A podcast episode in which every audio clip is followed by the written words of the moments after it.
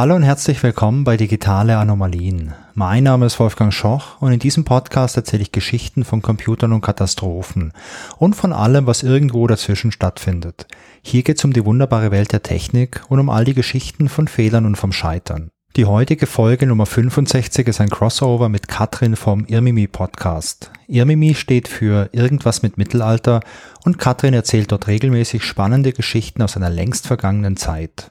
Für unsere gemeinsame Episode haben wir natürlich ein Thema gewählt, das damals wie heute aktuell ist. Es geht um Fake News und um andere Fälschungen und jetzt geht's los.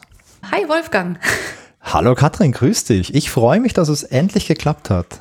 Ja, das hat jetzt ein bisschen gedauert. Ne? Bis, äh, seit wann sprechen wir darüber, dazu machen? Puh, jetzt machen wir mal nicht schwach. Ich glaube, das dürfte boah, locker ein halbes Jahr her sein. Vielleicht auch ein bisschen länger, oder? Boah, ich überlege gerade, haben wir uns, wann waren wir denn bei, wir haben uns ja kennengelernt bei Heldendum Live oder nee, bei Heldendum and Friends. Genau, das war letztes Jahr im Dezember, glaube ich. War das letztes Jahr? Okay, da haben wir uns kennengelernt, genau. Und dann äh, hatten wir noch so eine Aftershow-Online-Party und dann haben wir gequatscht und äh, ja, dann war das eigentlich fix, dass wir was machen wollen. Ne? Ganz genau. Ich glaube, wir haben dann erstmal ein bisschen Zeit gebraucht, um ein Thema zu finden, denn so unsere Podcasts, die sind ja jetzt nicht so ganz genau aus dem gleichen Themenbereich. Also eigentlich gar nicht. Denn äh, genau deine Hörerinnen und Hörer, die kennen mich vielleicht, vielleicht aber auch eher nicht. Äh, ja. Denn mein Podcast, äh, also mein, ich bin Katrin, genau, und mein Podcast heißt Irmimi und das ist die Abkürzung für irgendwas mit Mittelalter. Also ich habe einen Geschichtspodcast mit Fokus auf mittelalterliche Handschriften und äh, naja, das zusammenbringen mit digitalen Themen, das äh, weiß man ein bisschen schwer, aber ich denke, wir haben da eigentlich was ganz Gutes gefunden. Ja, genau. Also für alle, die mich jetzt nicht kennen, also für die ganzen äh, Hörerinnen und Hörer von Irmimi, ich bin Wolfgang und ich habe den Digitale Anomalien Podcast.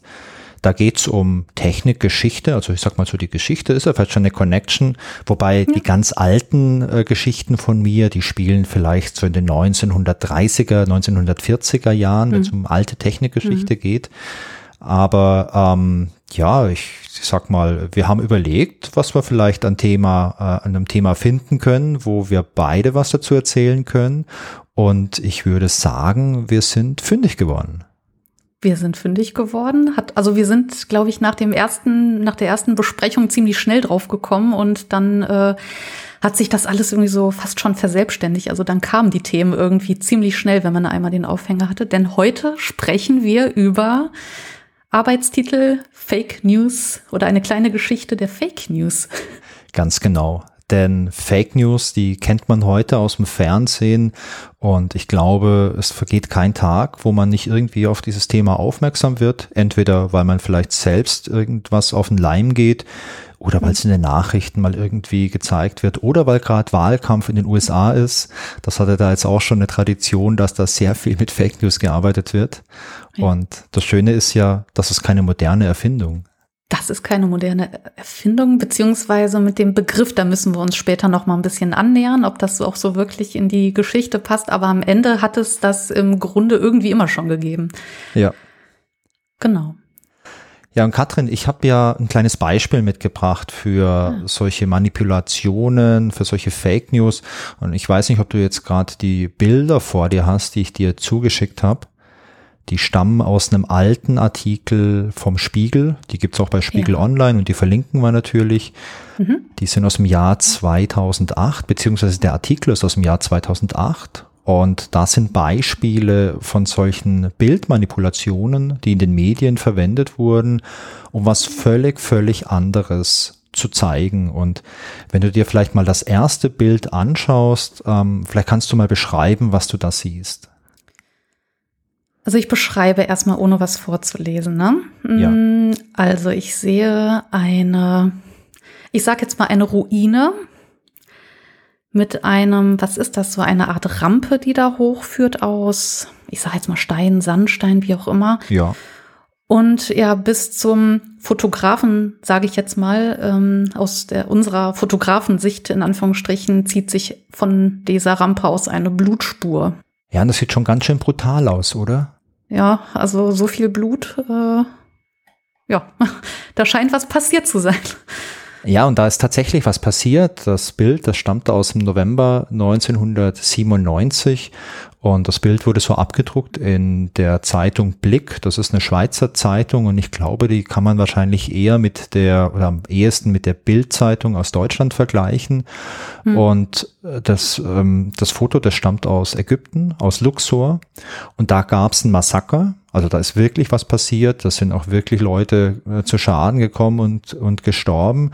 Und man wollte das jetzt halt in Anführungszeichen gut illustrieren und hat geschaut, was man da für Bildmaterial findet. Und dieses Bild, was du da siehst, ähm, wirkt, finde ich, vor allem durch dieses ganze Blut richtig, richtig brutal.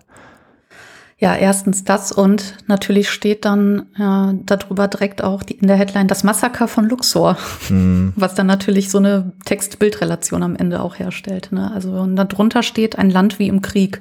Ja. Und äh, wenn unter dem Bild die Bildunterschrift lautet Blutspur des Grauens, ähm, da warst du mit äh, der, dem Bildvergleich gar nicht mal so weit weg. Ne? Ja.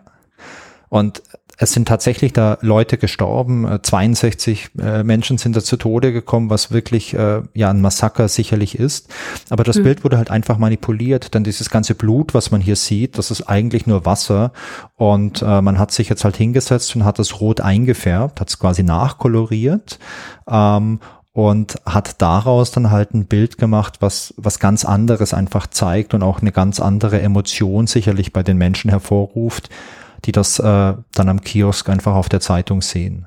Ja, dazu muss ich auch sagen, also ich habe jetzt dieses Bild gesehen und das wirkt schon sehr bedrohlich, allein schon, also nicht nur durch die Rotfärbung des Wassers, des eigentlichen Wassers, sondern auch der Hintergrund. Also ich vergleiche jetzt das Originalbild und das dahinter. Ne? Also auch die diese Ruine im Hintergrund, die sieht auch irgendwie rötlicher, oranger aus. Also das hat schon so ein bisschen mehr was von Armageddon. Und wenn man sich das Original anguckt, dann sieht das schon sehr jetzt mal ganz platt gesagt wie ein Urlaubsfoto aus, ne? wenn jetzt die Soldaten da natürlich nicht wären, aber könnte jetzt auch ein Urlaubsfoto sein. Ne? Ja.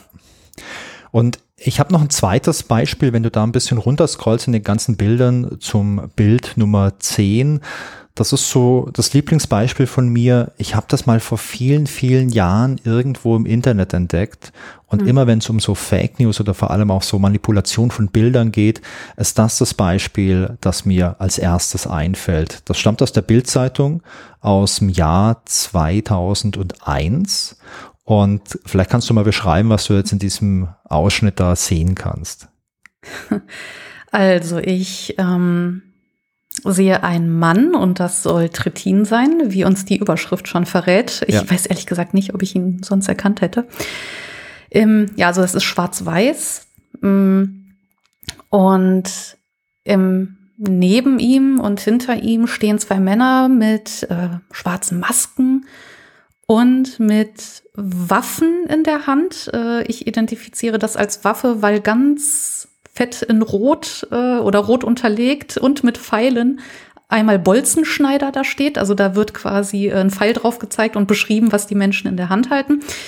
In Rot schön abgesetzt und der rechte, rechts hinter äh, Trittin äh, steht Schlagstock. Ja. Und die Meldung heißt, was machte Minister Trittin auf dieser Gewaltdemo?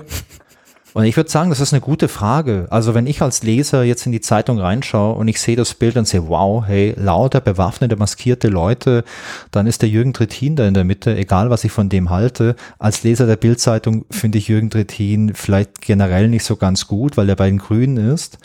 Und ähm, da finde ich die Frage, die muss gestellt werden. Und mhm. wenn man sich den Text dann durchliest, dann wird auch klar, dass das ein Bild ist, das ist schon ein bisschen älter, das stammt aus dem Jahr 1994. Ähm, anscheinend hat man 2001 jetzt äh, das irgendwie in die Finger bekommen.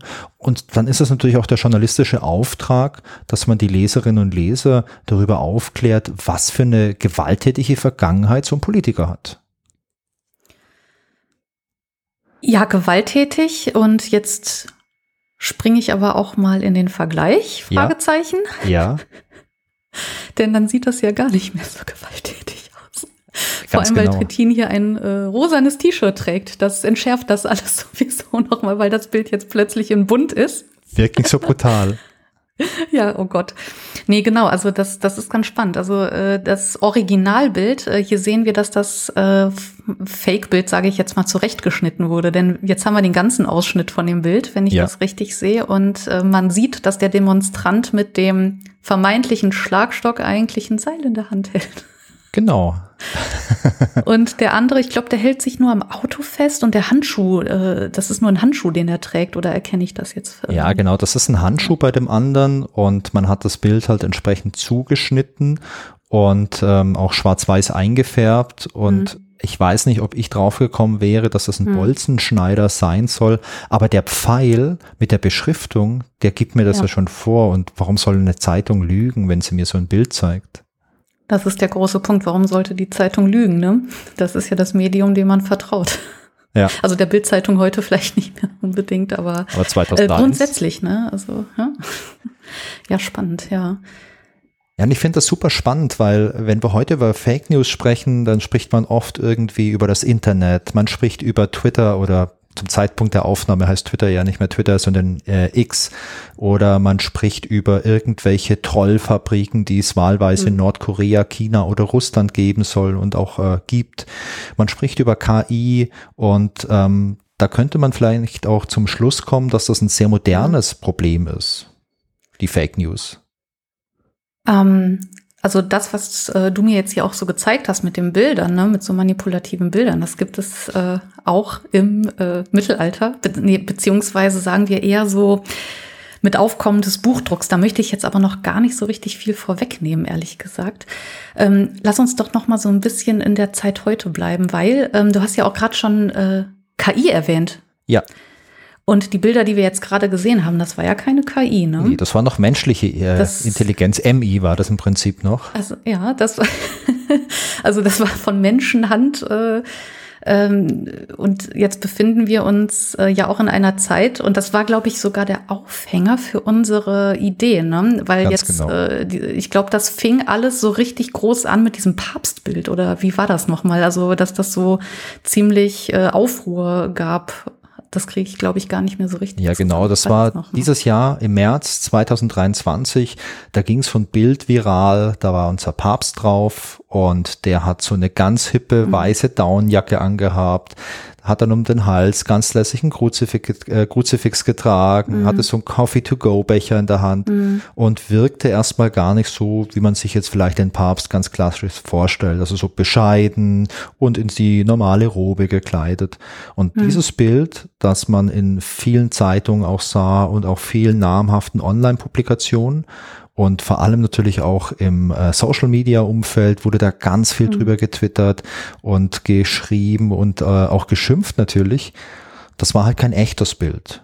Das war halt ein Bild, das hat ein Typ mit äh, Midjourney generiert. Das ist so ein, so ein KI-Generator für so Bilder, mhm. wo man einen Text eingeben kann und aus dem Text wird dann halt ein Bild generiert. Ja, das habe ich auch schon benutzt auf Discord. Ne? Also das ist äh, wirklich wahnsinnig, weil also wenn man das sieht, ich wenn du jetzt irgendwie aus äh, von vor 500 Jahren in unsere Zeit katapultiert werden würdest und du würdest das Bild sehen und sogar wir sagen ja heutzutage, ich kann den Unterschied nicht erkennen, wenn man ja. jetzt den Kontext nicht kennen würde, wenn man jetzt nicht wüsste, das ist der Papst und so weiter.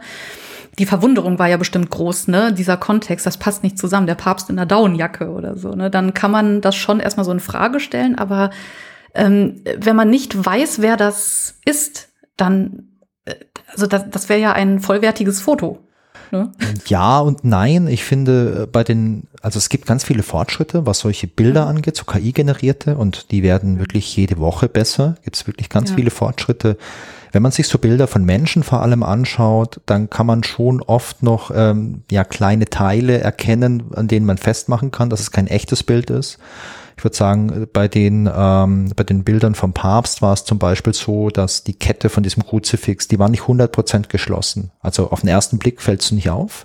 Wenn du es ganz genau anschaust, merkst du beispielsweise, hm, hier ist irgendwie ein Fehler im Bild oder die Person hat vielleicht sechs Finger oder sowas. Aber da wird die Technologie auch immer, immer, immer besser. Und auf den ersten Blick ähm, habe ich das Bild gesehen damals, dachte ich auch, okay, der Papst ist vielleicht ist doch modern. Was kommt als nächstes hier in der katholischen Kirche? Aber, aber das, was du meintest, ähm, Man muss das aber schon wirklich wollen, dem auf die Spur Ja. gehen, oder? Also das, äh, wenn du das einfach so siehst, dann erkennst du nicht sofort, oh, äh, die Kette ist nicht richtig geschlossen. Es kann nur eine Fälschung sein. Also da, man, muss, man muss da schon irgendwie mit so einer Voraussetzung an so ein Bild rangehen eigentlich, ne? Absolut. Aber was du gesagt hast, finde ich halt auch super spannend. Du hast ja gerade den Kontext erwähnt. Ah ja. Denn ich glaube, so aus der technischen Sicht, diese ja, Bildfehler, die man heute noch teilweise in solchen Fotos hat, vor allem bei Händen, teilweise auch bei Augen oder bei kleinen äh, Details, das wird immer weniger werden. Die Technologie wird da immer, immer besser und ich glaube nicht, dass wir jetzt hier von so, einer, von so einem Zeitraum von Jahren, sondern eher von Monaten sprechen, bis wir hier eine sehr, sehr gute Qualität, was sowas angeht, erreicht haben. Der Kontext, der ist aber trotzdem sehr, sehr wichtig, finde ich, um einzuschätzen, ob sowas real ist oder ob es nicht real ist. Und im März 2023 gab es noch so ein paar andere Bilder. Da hat jemand äh, Fotos generiert von der Verhaftung von Donald Trump und auch Fotos, wie Donald Trump im Gefängnis sitzt. Ich glaube, vielen Leuten war zu dem Zeitpunkt klar, dass die Bilder nicht echt sind, weil als die Bilder veröffentlicht wurden, war Trump gerade erst vor Gericht. Also es wäre schon ziemlich, okay. äh, ziemlich viel Action gewesen, wenn er dann direkt in den Knast gekommen wäre. Aber wenn man sich die Bilder anschaut, die sehen schon echt ganz gut aus. Aber es ist ja nicht auszuschließen, dass er, also der Kontext würde es aber grundsätzlich hergeben, dass der im Gefängnis sitzt. Ne? Also es ist ja nicht komplett auszuschließen gewesen, wenn man jetzt nicht wüsste, dass er schon vor Gericht wäre und so weiter. Ne? Also es ist jetzt nicht so weit weg, dass es unrealistisch wird. Da fällt mir auch ein, ähm, also ich finde die Beispiele, die du gegeben hast, total spannend. Und äh, Ja. jetzt, wo wir hier beim Thema sind, äh, Kontext ist wichtig oder äh, die Beschäftigung damit, sollen wir vielleicht mal versuchen mh, zu schauen, ich weiß nicht, was Fake News eigentlich sind. Also so, bietet so eine, an, sollen wir uns an eine Definition irgendwie wagen? Ja, lass uns das gerne mal versuchen. Ja. Denn, also ich, ich war, ich war jetzt einfach mal so frei. Ich habe erstmal so eine Definition aus dem Duden genommen. Und äh, im Duden heißt es, ähm, Fake News sind in den Medien und im Internet, besonders in sozialen Netzwerken, in manipulativer Absicht verbreitete Falschmeldungen. Und dazu, also da erstmal kann man so stehen lassen.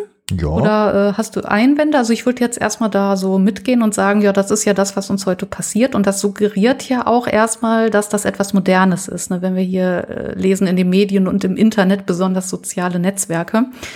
Ähm, wobei Medien natürlich etwas Älteres ist. Aber was ich hier an diesem Punkt sehr spannend finde, ist äh, das, was äh, du gerade meintest mit Donald Trump. Ne? Der, der, der Kontext ist wichtig. Ähm, und was ich dann daraufhin meinte, von wegen, äh, ja, aber es ist nicht so ganz unwahrscheinlich, dass es passiert. Und Fake News, um die irgendwie hm, erfolgreich zu machen, oder ich sag mal, so eine Voraussetzung für Fake News ist ja eigentlich, dass das so, dass das nicht zu abstrus ist, dass das schon irgendwo glaubhaft ist. Ja, das erinnert mich ein bisschen an so äh, Verschwörungstheorien oder so Verschwörungserzählungen besser gesagt, denn ist es da nicht auch so, dass man sich was Reelles rauspickt und das äh, vielleicht als Kern nimmt, um dann noch irgendwie was dazu zu erfinden, für den Fall, dass man es überprüfen möchte dass, dass man sich genauer anscha anschaut, dass man dann Elemente entdeckt, die wahr sind und dann sagt, okay, wenn das alles stimmt, dann könnte das vielleicht schon passen. Ja, ich glaube, das stimmt. Ich glaube, da ist was dran. Also, dass du vielleicht was, was brauchst, was glaubwürdig ist, was sein könnte. Ja, ich glaube, wenn du willst, dass etwas funktioniert, weil, also hier steckt ja eine Absicht per Definition hinter. Wenn du willst, dass etwas funktioniert, dann musst du wahrscheinlich wirklich irgendwie etwas nehmen, was, ja, was wie gesagt auch glaubwürdig ist, sonst, genau, und was auch in Anführungsstrichen prüfbar ist, wie auch immer man das dann auslegen mag. Das bedeutet, wir haben quasi verschiedene Voraussetzungen, um äh, Fake News überhaupt äh, ja, zu generieren, zu erzeugen und im Umkehrschluss aber auch zu erkennen. Das heißt, wir brauchen einen Kontext, wir brauchen irgendwie ein Thema, das äh, glaubwürdig ist, das realistisch ist. Also wenn wir jetzt irgendwas komplett Absurdes erfinden, dann wird es wahrscheinlich niemand glauben oder werden es nur wenige Leute glauben. Wenn wir jetzt aber sagen, okay, Donald Trump wird verhaftet, glauben es vielleicht viele, weil sich das vielleicht auch viele Leute wünschen und sich darüber freuen würden und sagen, ja, jetzt hast du den richtigen erwischt. Ja, also das, das ist der Punkt und äh, was hier auch eigentlich äh, mit reinspielt, vielleicht ist das auch eher so eine Frage an dich. ähm, also man kennt ja die Macht der Bilder, ne? Also man sagt ja immer die Macht der Bilder, die, äh, das lässt sich ja auch irgendwie nicht von der Hand weisen.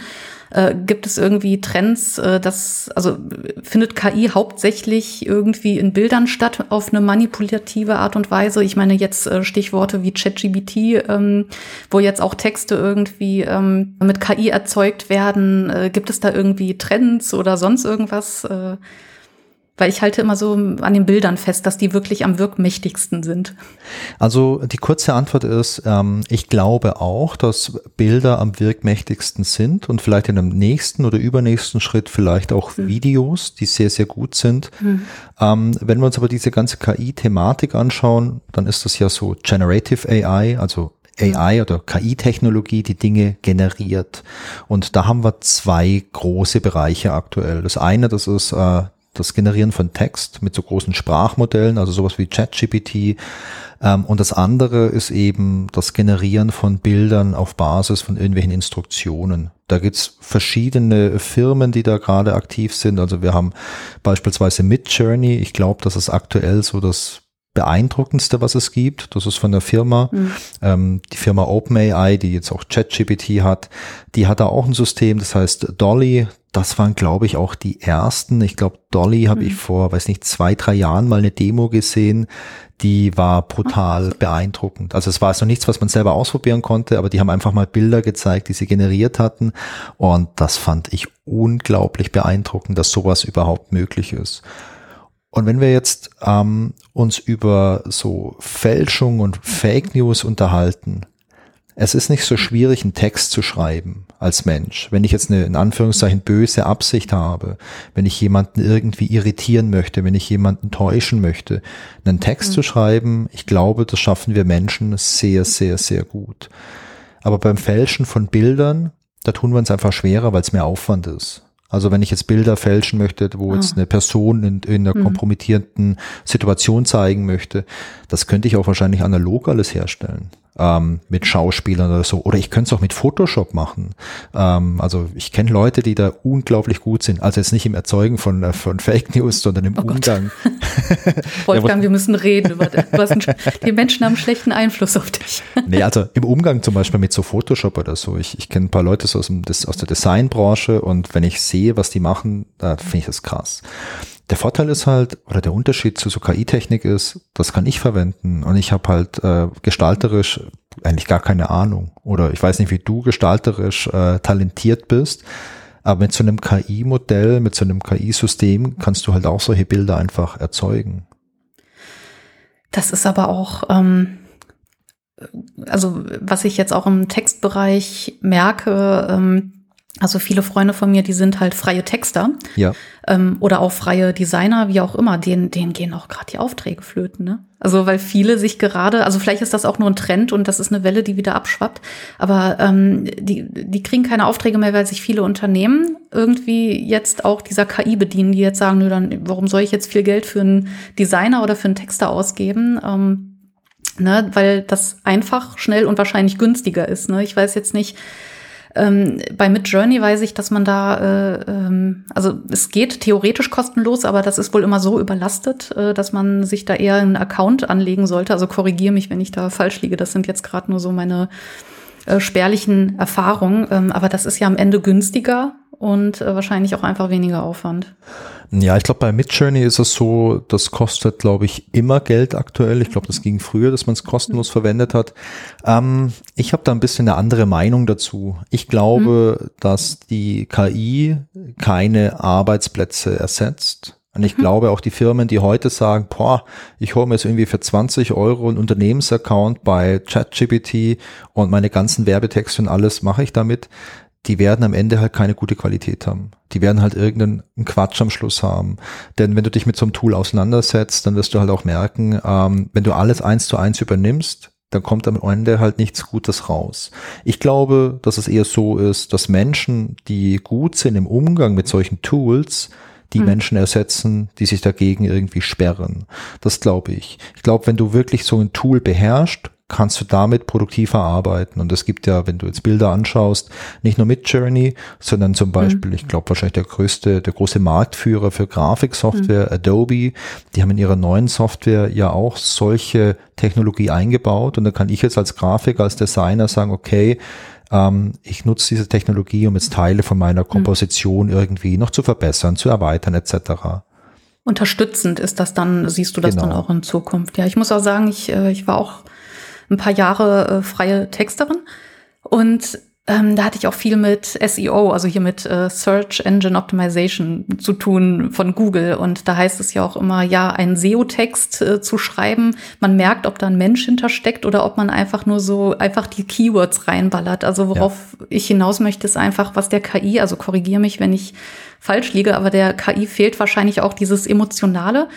Und viele Texte, die ähm, je nach Kontext, die man schreibt, die sollen die Menschen auch irgendwie emotional abholen. Und da steckt ja auch eine Zielgruppenanalyse hinter und äh, das kann vielleicht so eine KI gar nicht in diesem Umfang so leisten, ähm, denke ich. Also hausgemachte Texte. Also das heißt ja auch immer, wenn ihr eure Website irgendwie mit Texten optimieren wollt, hm, dann äh, schreibt nicht für Google, sondern schreibt für die Menschen dahinter. Und da ist ja. auch die Frage, kann, kann die KI das? Ne? Also ja, also ich, ich glaube, ähm, ich glaube, dass es einfach so ist, naja, so ein KI-Modell, wenn es um Text geht, ähm, das ist ein großes Statistikmodell. Ich habe da mhm. unglaublich viele Mengen von Text reingepackt und habe mhm. mit ganz viel Geld äh, ganz viele ganz viel Rechenleistung gekauft, um Statistiken über über Texte quasi zu generieren.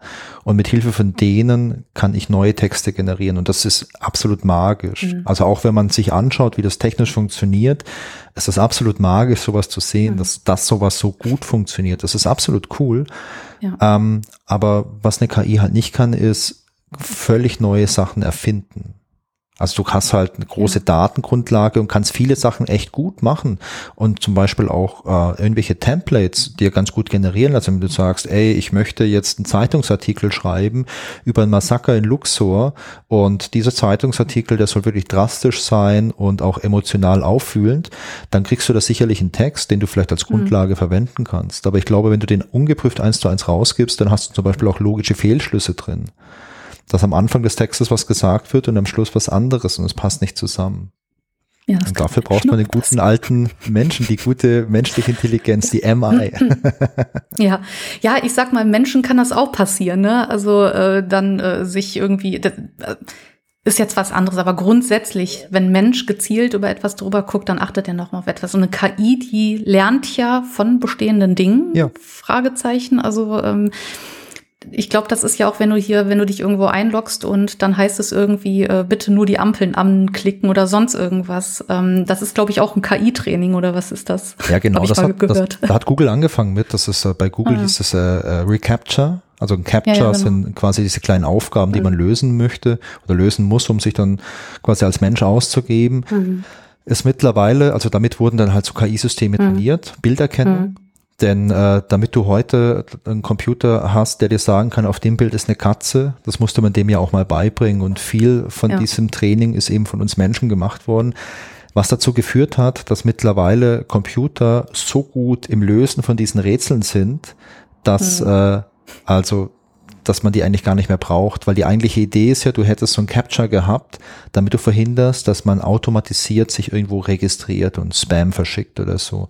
Aber mittlerweile sind mhm. halt äh, Systeme so gut, dass sie diese ganzen Rätsel an, mit annähernd 100 Prozent mhm. lösen können.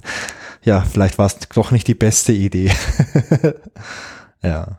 Aber was mich mal interessieren würde, wäre die Frage, seit wann gibt's denn eigentlich ähm, Journalismus? Denn wir haben jetzt darüber gesprochen, mhm. Fake News, das sind so bewusste Falschmeldungen und du hast gesagt, oh, bei Medien muss man ein bisschen aufpassen. Der erste Gedanke ist vielleicht, Medien ist sowas Modernes. Ich hätte mhm. auch bei Medien ganz ehrlich an äh, TV gedacht, Radio und an die Tageszeitung. Aber ich frage mich, wie alt das überhaupt ist. Und vielleicht hast du ja so ein bisschen äh, mhm ja, keine Ahnung, ein besseres Gefühl dafür, weil wenn ich an Zeitungen denke, ich denke natürlich auch an so historische Zeitungen, die dann vielleicht so 1837 hm. mal gedruckt wurden, die man sich jetzt noch im Online-Archiv von der New York Times anschauen kann, was cool ist. aber ähm, Journalismus an sich, dass man jetzt über Dinge berichtet, die sich zugetragen haben, ähm, hast du eine Ahnung, wie alt sowas ist? Also ich glaube, der Begriff Journalismus, das ist jetzt erstmal ein bisschen schwierig, ähm, weil ich muss bei Journalismus, bei, an, beim modernen Journalismus auch immer diesen, man hat ja auch einen Pressekodex und so weiter. Ne? Mhm. Man hat dann ja auch diese, äh, diese, diese, ähm, wie gesagt, diesen Kodex, an dem man sich da halten muss. Ich bin keine Journalistin, ne? aber ähm, deswegen ist es, glaube ich, schwer in der Geschichte das wirklich Journalismus zu nennen. Ja. Aber ähm, im alten Rom oder im römischen Reich scheint es auch schon so eine Art Journalismus gegeben zu haben. Also hier befinden wir uns im ersten Jahrhundert vor Christus und da gab es wohl dieses täglich erschienene Informationsblatt. Ich weiß nicht, wie hieß das nochmal? Acta Diurna? Ähm, das Latein, oder? Kannst du Latein? Weil ich hatte das leider nie in der Schule. Ich hatte, in der Schule hatte ich es auch nicht. Ich habe es ganz mühselig an der Uni gelernt. Latein 1, 2 und 3. Wow. ja, also das ist sowas wie höhere Mathematik 1, 2 und 3. Ich glaube, das heißt dann bei den Naturwissenschaftlern Hömer 1, 2, 3. Bei den Geisteswissenschaftlern war es dann Latein 1, 2 und 3. Ähm, ist eingerostet, aber also Acta Diurna, das kann man quasi übersetzen mit Tageszeitung. Also oder Tagesblatt, wie auch immer. Also Zeitung gab es ja in dem Sinne auch noch nicht, aber ähm, das suggeriert eben, da wurde täglich eine Information irgendwie weitergegeben. Aber das finde ich super beeindruckend. Ja. So vor 2000 Jahren, ja. das ist, äh, das ist echt krass. Deswegen, also ich glaube, hier muss man aufpassen mit diesen Begriffen Journalismus und so weiter. Aber ich sag mal so, ähm, auch wenn wir jetzt äh, gleich ins Mittelalter äh, reisen, also Informationen wurden ja immer in irgendeiner Form übermittelt. Die Menschen, die wollten ja schon immer wissen, was los ist. Ne? Also wie man es dann am Ende schimpft, ähm, Kommunikation hat ja immer stattgefunden und äh, der Informationsaustausch, wenn man so will. Und äh, deswegen, also an sich verwundert mich das jetzt nicht nur, ob man jetzt bei dem Acta Diurna so von einem modernen Journalismus sprechen kann, würde ich jetzt erstmal sagen, wahrscheinlich eher nicht. Ja. Was gab es denn dann sonst noch für Wege, wie man so Informationen irgendwie verteilt hat? In, in meiner naiven Vorstellung gab es früher dann so Leute, die von Dorf zu Dorf oder von Ort zu Ort gezogen sind, mhm. um ein bisschen vielleicht äh, Gitarre zu spielen oder so ein Vorläufer der Gitarre und am Lagerfeuer vielleicht Geschichten vom König oder so zu erzählen. Ist das das Reich der Fantasie oder gab es sowas früher auch? Also ich sag mal so, mit dem ähm also jetzt gerade mit diesem Tagesblatt-Beispiel waren wir im ersten Jahrhundert vor Christus. Also hier sind wir in der Antike. Ähm, wenn wir uns jetzt aber, ich sag mal, in mein Fachgebiet, dem Mittelalter bewegen, da warst du jetzt auch gar nicht so äh, weit weg. Also man muss jetzt aber auch sagen, das Mittelalter, das, ähm, um das Ganze ein bisschen zu verstehen, wie das funktioniert hat, ist das vielleicht äh, nochmal ganz gut. Also das Mittelalter ist insgesamt eine orale Gesellschaft. Also Informationen, Neuigkeiten, die hat man bekommen, aber die wurden von Reisenden erzählt. Also es ist nicht so, dass wir so gesehen etwas Schriftliches hatten. Also äh, seien es jetzt niedere Kleriker, Mönche, Priester, die sind dann ähm, ja gereist. Also wir hatten hier somit keine schriftliche Öffentlichkeit. Wir hatten hier, wie gesagt, einfach, ähm, ja, ich sage jetzt mal eine mündliche Öffentlichkeit. Ja. Und ähm, denn man muss sich auch klar machen, im Mittelalter war das jetzt nicht so, dass jeder lesen und schreiben konnte. Also das war dann meistens ähm, Mönche, Kleriker und so weiter, die dann eben auch Texte abgeschrieben haben. Und man kann jetzt nicht voraussetzen, dass da jeder lesen konnte, vor allem nicht im äh, Frühmittelalter, also ich sag mal Richtung Spätmittelalter. Wenn die Städte kommen, wenn wir auch, äh, äh wenn die Städte äh, mit den wachsenden Städten, da haben wir zwar ähm, ich sage jetzt mal, Menschen außerhalb des Klerus, die rudimentäre Schreibfähigkeit, äh, Schreibfähigkeiten bestimmt hatten. Aber das war dann nicht die Mehrheit. Also hier sind wir noch in der Minderheit. Also das war nicht selbstverständlich. Es gab dann später auch, ähm, also es gab wohl auch Leute, die, äh, die Hauslehrer hatten oder Klosterschulen besucht haben. Aber das musste man sich auch irgendwie leisten können. Also das war dann zumindest eine Möglichkeit, um Lesen und Schreiben zu lernen. Es gab dann auch Kathedralschulen und ab 1200 kamen dann auch die ersten Universitäten. Aber so war das jetzt, sage ich jetzt mal, nicht selbstverständlich, dass man lesen oder schreiben konnte. Also wenn mir da jetzt jemand, ähm, wenn ich jetzt eine Zeitung, die es ja damals nicht gab, gehabt hätte, hätte ich die in der, eigentlich nicht lesen können. Es gab im Mittelalter auch ein Botenwesen, also vielleicht auch noch mal ganz kurz zur Einordnung, weil ich immer vom Mittelalter spreche. Also wir bewegen uns hier in einem Zeitraum von 500 bis 1500. Also es sind 1000 Jahre. Ne? Deswegen Krass. ist das immer so, wenn man jetzt sagt pauschal Mittelalter, also in 1000 Jahren passiert viel. Ne? Deswegen im Frühmittelalter war es was anderes als im Hochmittelalter, als im Spätmittelalter. Nur noch mal so zur Eingrenzung. Ähm, aber im ähm, Mittelalter Also nur damit das nochmal ähm, genau auf dem Schirm ist, hatten wir auch ein sogenanntes Botenwesen. Also ein Bote war allerdings einer Körperschaft zugewiesen. Also ein Bote war Teil eines ähm, oder einer Körperschaft wie einem König, eines Bischofs, irgendwie sowas. Ja. Die konnten sich das halt leisten. Ein normaler Bürger in Anführungsstrichen, der hatte jetzt keinen Boten, weil der sich den nicht leisten konnte. Der konnte jetzt nicht sagen, hey Hermann, äh, geh mal los und äh, überbringe dieses Schriftstück. Das war auch teilweise mit einem zeremoniellen Akt verbunden, so ein Schriftstück zu überbringen. Ähm, und mit diesen wachsenden Städten im Spätmittelalter haben wir auch städtische Boten. Und dort gab es eben auch Flugblätter zum Beispiel, ähm, wenn jemand etwas bekannt machen wollte. Also wir haben Stadtverwaltung, Klöster und so weiter. Wir haben auch religiöse Bewegungen, die gab es auch schon vor Luther tatsächlich.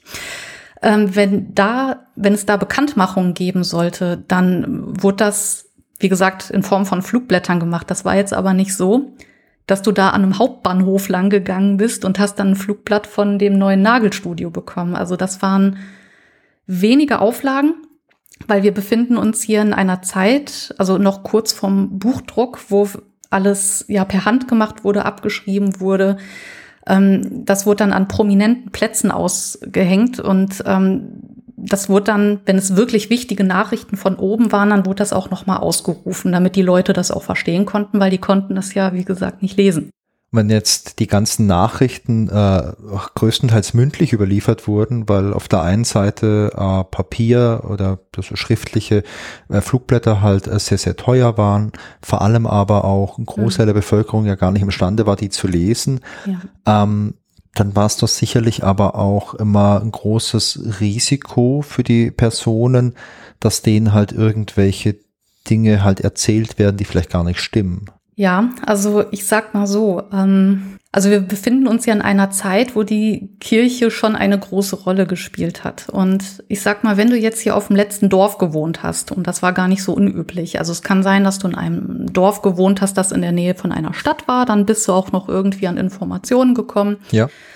Ähm, wenn du jetzt wirklich am, Entschuldigung, Arsch der Heide wohnst, dann ähm, hast du das auch nicht wirklich mitbekommen und warst, wie gesagt, schon angewiesen darauf, dass jemand vorbeikam und äh, vielleicht hast du auch mal ein Bild in der Dorfkapelle gesehen oder sonst irgendwas, aber sonst warst du da tatsächlich drauf angewiesen.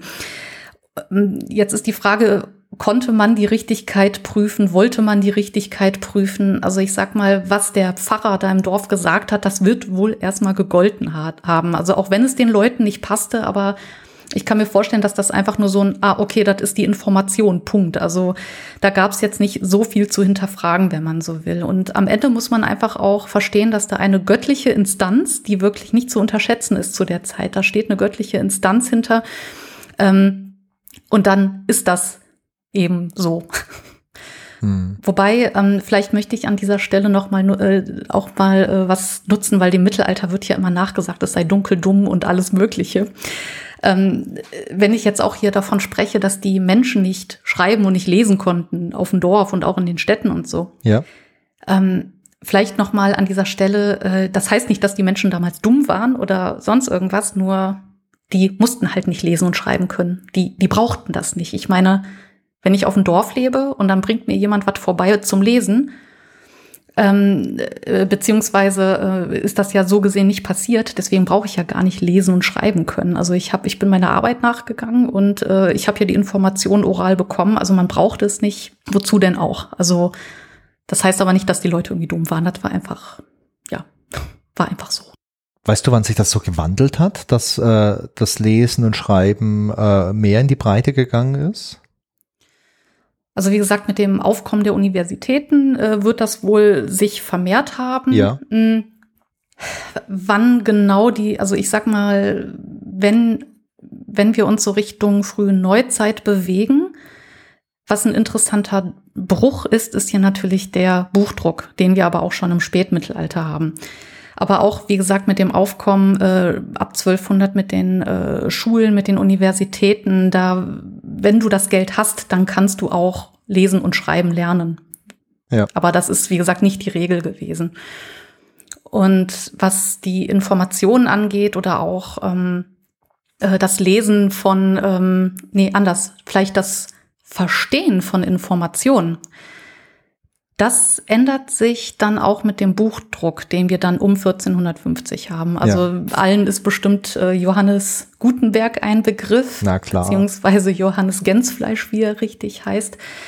Ähm, der hat im Spätmittelalter mit dem Buchdruck ja so einiges in Gang gebracht und äh, da gelangen Informationen schneller zu den Leuten, von mir aus auch, ne, zu dem äh, Menschen im hinterletzten Dorf. Und da gelangen die, ähm, da gelangen die Informationen hin und man hinterfragt sie dann auch. Weil mit dem, ähm, wie, die, jeder kennt oder jeder hat mindestens schon mal gehört von der Bibelübersetzung von Luther. Ja. Also Bibelübersetzungen haben wir auch schon vorher, die gibt es auch. Mhm. Viele von der lateinischen Vorlage. Luther hat direkt von der hebräischen Vorlage übersetzt. Und was er gemacht hat, er hat ja, wie es immer so schön heißt, den Leuten oder dem Volk aufs Maul geschaut und er hat das eben so verständlich übersetzt, dass die Leute das dann auch verstehen konnten. Und zum Beispiel resultierten, also da können wir vielleicht gleich nochmal darüber sprechen, was Fake News oder was äh, so Sachen bewirken können. Aber hier haben wir Bauernkriege, den, den Bauernkrieg, äh, der entstanden ist, weil die Bauern dann plötzlich hinterfragen konnten, ach so, das steht doch so gar nicht in der Bibel, dass wir hier so ähm, behandelt werden sollen und so weiter. Also jetzt wirklich ganz grob runtergebrochen. Und da geht es auch los, dass man Informationen hinterfragt. Finde ich super spannend, weil du hattest davor dieses Zeitalter, wo alles mündlich überliefert wurde und wo du jetzt dem Pfarrer glauben musstest.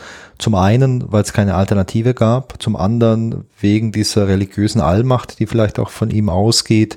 Hm. Und ich ähm, weiß nicht, vielleicht war es auch generell gar nicht so eine clevere Entscheidung, jetzt im Dorf zu sagen, der Pfarrer lügt, ja. weil du sonst vielleicht irgendwie auf den Scheiterhaufen gekommen bist oder so. Und jetzt haben wir so diesen Zeitpunkt, wo ich auf einmal schauen kann, hm, stimmt das eigentlich, was er mir erzählt? Weil am Ende zählt ja das Wort Gottes und das steht hier im Buch drin. Richtig, aber das ganz kurz, man ist, ähm, also ganz kurz nochmal mit dem Scheiterhaufen, ähm, man ist nicht immer direkt auf dem Scheiterhaufen gelandet, das Zum ist Glück. auch das ist, also da gehen wir auch gleich nochmal bei äh, einer ganz spannenden Geschichte bezüglich Hexenverbrennung mit ein. Also die Hexenverbrennung und mit Scheiterhaufen und so weiter, das ist ein Phänomen der frühen Neuzeit. Das hat eigentlich so gut wie gar nichts mit dem Mittelalter zu tun. Aber ähm, da werden wir gleich noch, äh, auf jeden Fall habe ich da eine schöne Geschichte, also schön in Anführungsstrichen zu erzählen. und tatsächlich ist man auch nicht immer gleich auf dem Scheiterhaufen gelandet. Also da stand auch eine Behörde hinter, Instanzen. Also es, es gab bestimmt Fälle, wo man direkt verbrannt wurde, aber auch nicht immer. Du beruhigst mich, äh, Katrin. Also falls ich mal durch irgendwie so ein Zeittor ins Mittelalter katapultiert werden sollte, äh, bin ich auf jeden Fall jetzt schon mal ein bisschen beruhigt und ich merke gerade, ähm, dass ich wirklich einiges gerade dazu lerne über äh, das Mittelalter. Zum Beispiel wann das Mittelalter stattfand. Ja, es hat stattgefunden, ja, das ist auch schön. Ja. Nein, aber ähm, nein, das ist, äh, das ist, äh, da räume ich immer ganz gerne mit auf, weil ähm, ja, das wird halt so durch die Medien, ne? also im Film, Fernsehen, wie auch immer, wird das Mittelalter halt immer genauso dargestellt. Das hat sich so stark in die Köpfe eingeprägt. Ja, ne? Das sind jetzt keine Fake News in dem Sinne, aber das ist schon ein Bild, das einen prägt ne? und äh, Assoziationen hervorruft. Also wie das Mittelalter gewesen sein konnte. Also es war äh, fortschrittlicher, als man denkt. Also wir haben ganz viel Wissenschaft und ohne das Mittelalter hätten wir auch nicht das Wissen aus der Antike. Ja. Ja, wenn wir, wenn wir nochmal jetzt über, über so diese ja, Fehlinformationen mhm. oder so sprechen, dann hat sich im Laufe der Zeit haben sich immer mehr Möglichkeiten auch für die Bürgerinnen und Bürger ergeben, um zu überprüfen, ob das eigentlich stimmt, was jetzt der Geistliche ihnen erzählt oder vielleicht auch der König ihnen erzählt. Mhm. Und das finde ich eigentlich eine, eine sehr, sehr spannende Sache, denn ich glaube, wenn man darüber spricht, ob die Leute damals schlau waren, also ich glaube, in tausend Jahren ist wahrscheinlich in der Evolution nicht so viel passiert, dass unser Gehirn heute leistungsfähiger ist wie vor tausend oder vor zweitausend Jahren. Es sind ja die ganzen äußeren Faktoren, die entscheiden, was ich überhaupt tun kann. Und ich finde es spannend, wenn jetzt so Kleinigkeiten vielleicht aus mhm. meiner heutigen Sicht dazukommen, wie ich kriege diese Bibel in die Hand, die jetzt irgendwie auch das Gesetz ist und ich kann nachlesen und merke, ah, okay, da ist vielleicht was ein bisschen anders ja. äh, äh, interpretiert worden und wenn ich drüber nachdenke, diese Interpretation ist vielleicht auch ganz äh, gütlich für den äh, für den Pastor. Ja. ja. also dieses kleine Detail schadet ihm vielleicht jetzt nicht, sondern ganz im Gegenteil. Mhm. Ähm, das finde ich spannend. Ja. Gibt's in dieser und verzeih mir bitte, wenn ich diese Zeitalter mhm. so ein bisschen durcheinander bringe. Wenn es um Zeitalter geht, ich bin da bei Herr der Ringe sehr gut. Erstes, zweites, ja. drittes Zeitalter, da bin ich sehr versiert drin. Ja. Jetzt bei unserer eigentlichen echten Geschichte leider nicht so gut. Aber mhm. also ich habe so den Eindruck, die Menschen, die haben damals schon sehr viel geglaubt, weil sie vielleicht auch gar nicht die Möglichkeiten hatten und vielleicht gar nicht auf die Gedanken kamen, dass man ihnen was vielleicht erzählt, was nicht so stimmt. Aber kennst du vielleicht Beispiele, wo Menschen dann doch gezweifelt haben an dem, was man ihnen vorgesetzt hat? Also ich möchte den Menschen gar nicht absprechen, dass sie Dinge überhaupt nicht hinterfragt haben oder sonst irgendwas. Ähm, aber ich habe ein schönes und harmloses Beispiel, also nichts mit Hexenverfolgung, Tod oder sonst irgendwas. Das ist einfach ein, äh, wie gesagt, ein sehr nettes Beispiel. Hier befinden wir uns im neunten Jahrhundert und ich würde fast schon sagen, das ist ein Zeugnis für Textarbeit.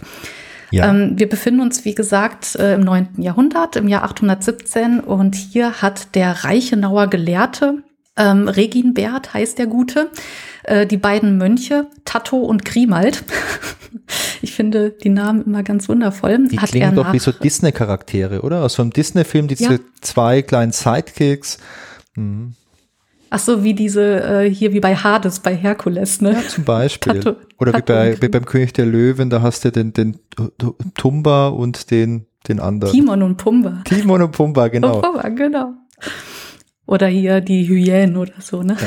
Auf der aber, bösen Seite. Aber zurück zu Reichenau. Zurück zu Reichenau, genau. Also der ähm, Reichenauer gelehrte Lehrer, Bibliothekar Reginbert hat seine beiden Mönche Tato und Grimald nach Acht geschickt und äh, dort sollten die ein authentisches Exemplar von der Benediktinerregel abschreiben. Also die wurden da einfach ähm, hingeschickt. Der Auftrag war, hey, wir brauchen für unsere Klosterschule hier ähm, ein Exemplar von der Benediktinerregel. Konnte man sich nicht im Internet mal eben ziehen und äh, da geht die Reise los und die sollten das abschreiben.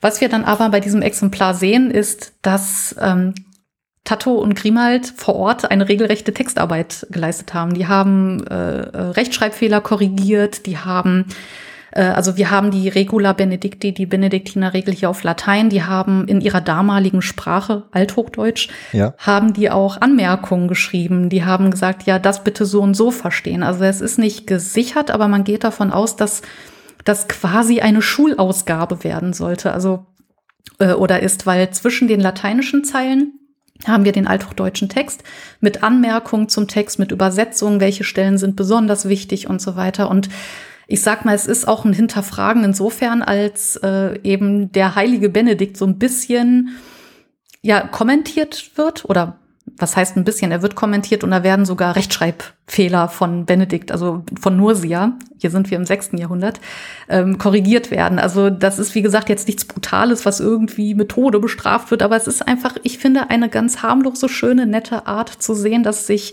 Menschen aktiv mit Texten auseinandergesetzt haben. Mhm. Und bei dieser Arbeit war es dann aber so, dass der Text dadurch ja verändert wurde, weil so eine normale Abschrift sollte doch eigentlich nur so eine 1 zu 1 Kopie sein, oder? Also der Text war ja so gesehen unberührt, aber da waren eben die, ähm, die Anmerkungen, die waren ja ähm, abgesetzt vor dem Text. Die waren dann mit so einer roten Tinte. Also okay. du konntest den Originaltext erkennen. Das ist ja wie fast wie so eine, ja, es ist eine textkritische Ausgabe, wie wir sie heute kennen. So eine kommentierte Ausgabe dann. Kommentierte oder hier wie, äh, weiß ich nicht, von Effi Briest in der Schule. Da gab es ja auch immer so die Ausgabe für Schüler, wo alles erklärt wurde. Ne? Oder irgendwie so, keine Ahnung. Ja, diese, diese Schülerausgaben, wo man ja. dann äh, sich die äh, Anmerkungen durchgelesen hat und dann dachte, okay, ähm, da wäre ich jetzt selbst nicht drauf gekommen. Ich lerne es aber mal auswendig für die Arbeit. Ja, genau. ja. Ich finde das ein sehr, sehr schönes Beispiel, denn bei dir ist es jetzt so, die haben nur was hinzugefügt, eine Anmerkung und man hat es direkt erkannt. Es gibt aber auch ganz interessante Fälle, wo Dinge ja unabsichtlich äh, verändert wurden, beispielsweise bei einer Übersetzung und das dann auch wirklich Folgen hatte. Und da habe ich mal was, äh, was mitgebracht. Die Geschichte, die spielt im Jahr 2018 und da geht es um den ecuadorianischen Fußballer namens Brian Chabesa oder so ähnlich ausgesprochen. Und der spielte damals beim italienischen Verein Atalanta. Und ähm, ja, der Spieler, der sollte jetzt an einen weiteren Verein ausgeliehen werden. Also ich bin nicht so im Fußball-Game drin, aber das ist wohl ganz normal, dass man mal einen guten Spieler an einen anderen Verein ausleiht gegen Geld. Vor allem ist das, glaube ich, immer ganz gut, wenn so der eigene Verein dringend ein bisschen Geld braucht. Und dieser äquatorianische Fußballer, der sollte jetzt an den argentinischen Verein in den Pintiente ausgeliehen werden. Und ähm, wenn man sowas macht, geht es um viel Geld. Und was braucht man da? Natürlich einen Vertrag. Mhm. Und bei solchen Fußballtransfers ist es, ähm, und Achtung, gefährliches Halbwissen, gibt es nur so gewisse Zeitfenster, in denen man das überhaupt machen darf. Ähm, jedenfalls war es dann so, man hat den Vertrag aufgesetzt und um jetzt äh, Zeit und Geld zu sparen, also Win-Win-Situation, hat man jetzt diesen italienischen Vertrag mit einer Software übersetzt ins Spanische, damit die Leute in äh, Argentinien den Vertrag auch lesen können. Und das Problem ist jetzt, bei dieser automatischen Übersetzung wurde auch der Name des Spielers automatisch übersetzt. Jetzt nicht sein Vorname, also Brian oder Brian, weiß nicht genau, wie man den jetzt ausspricht, sondern sein Nachname. Und Cabeza ist das spanische Wort für Kopf.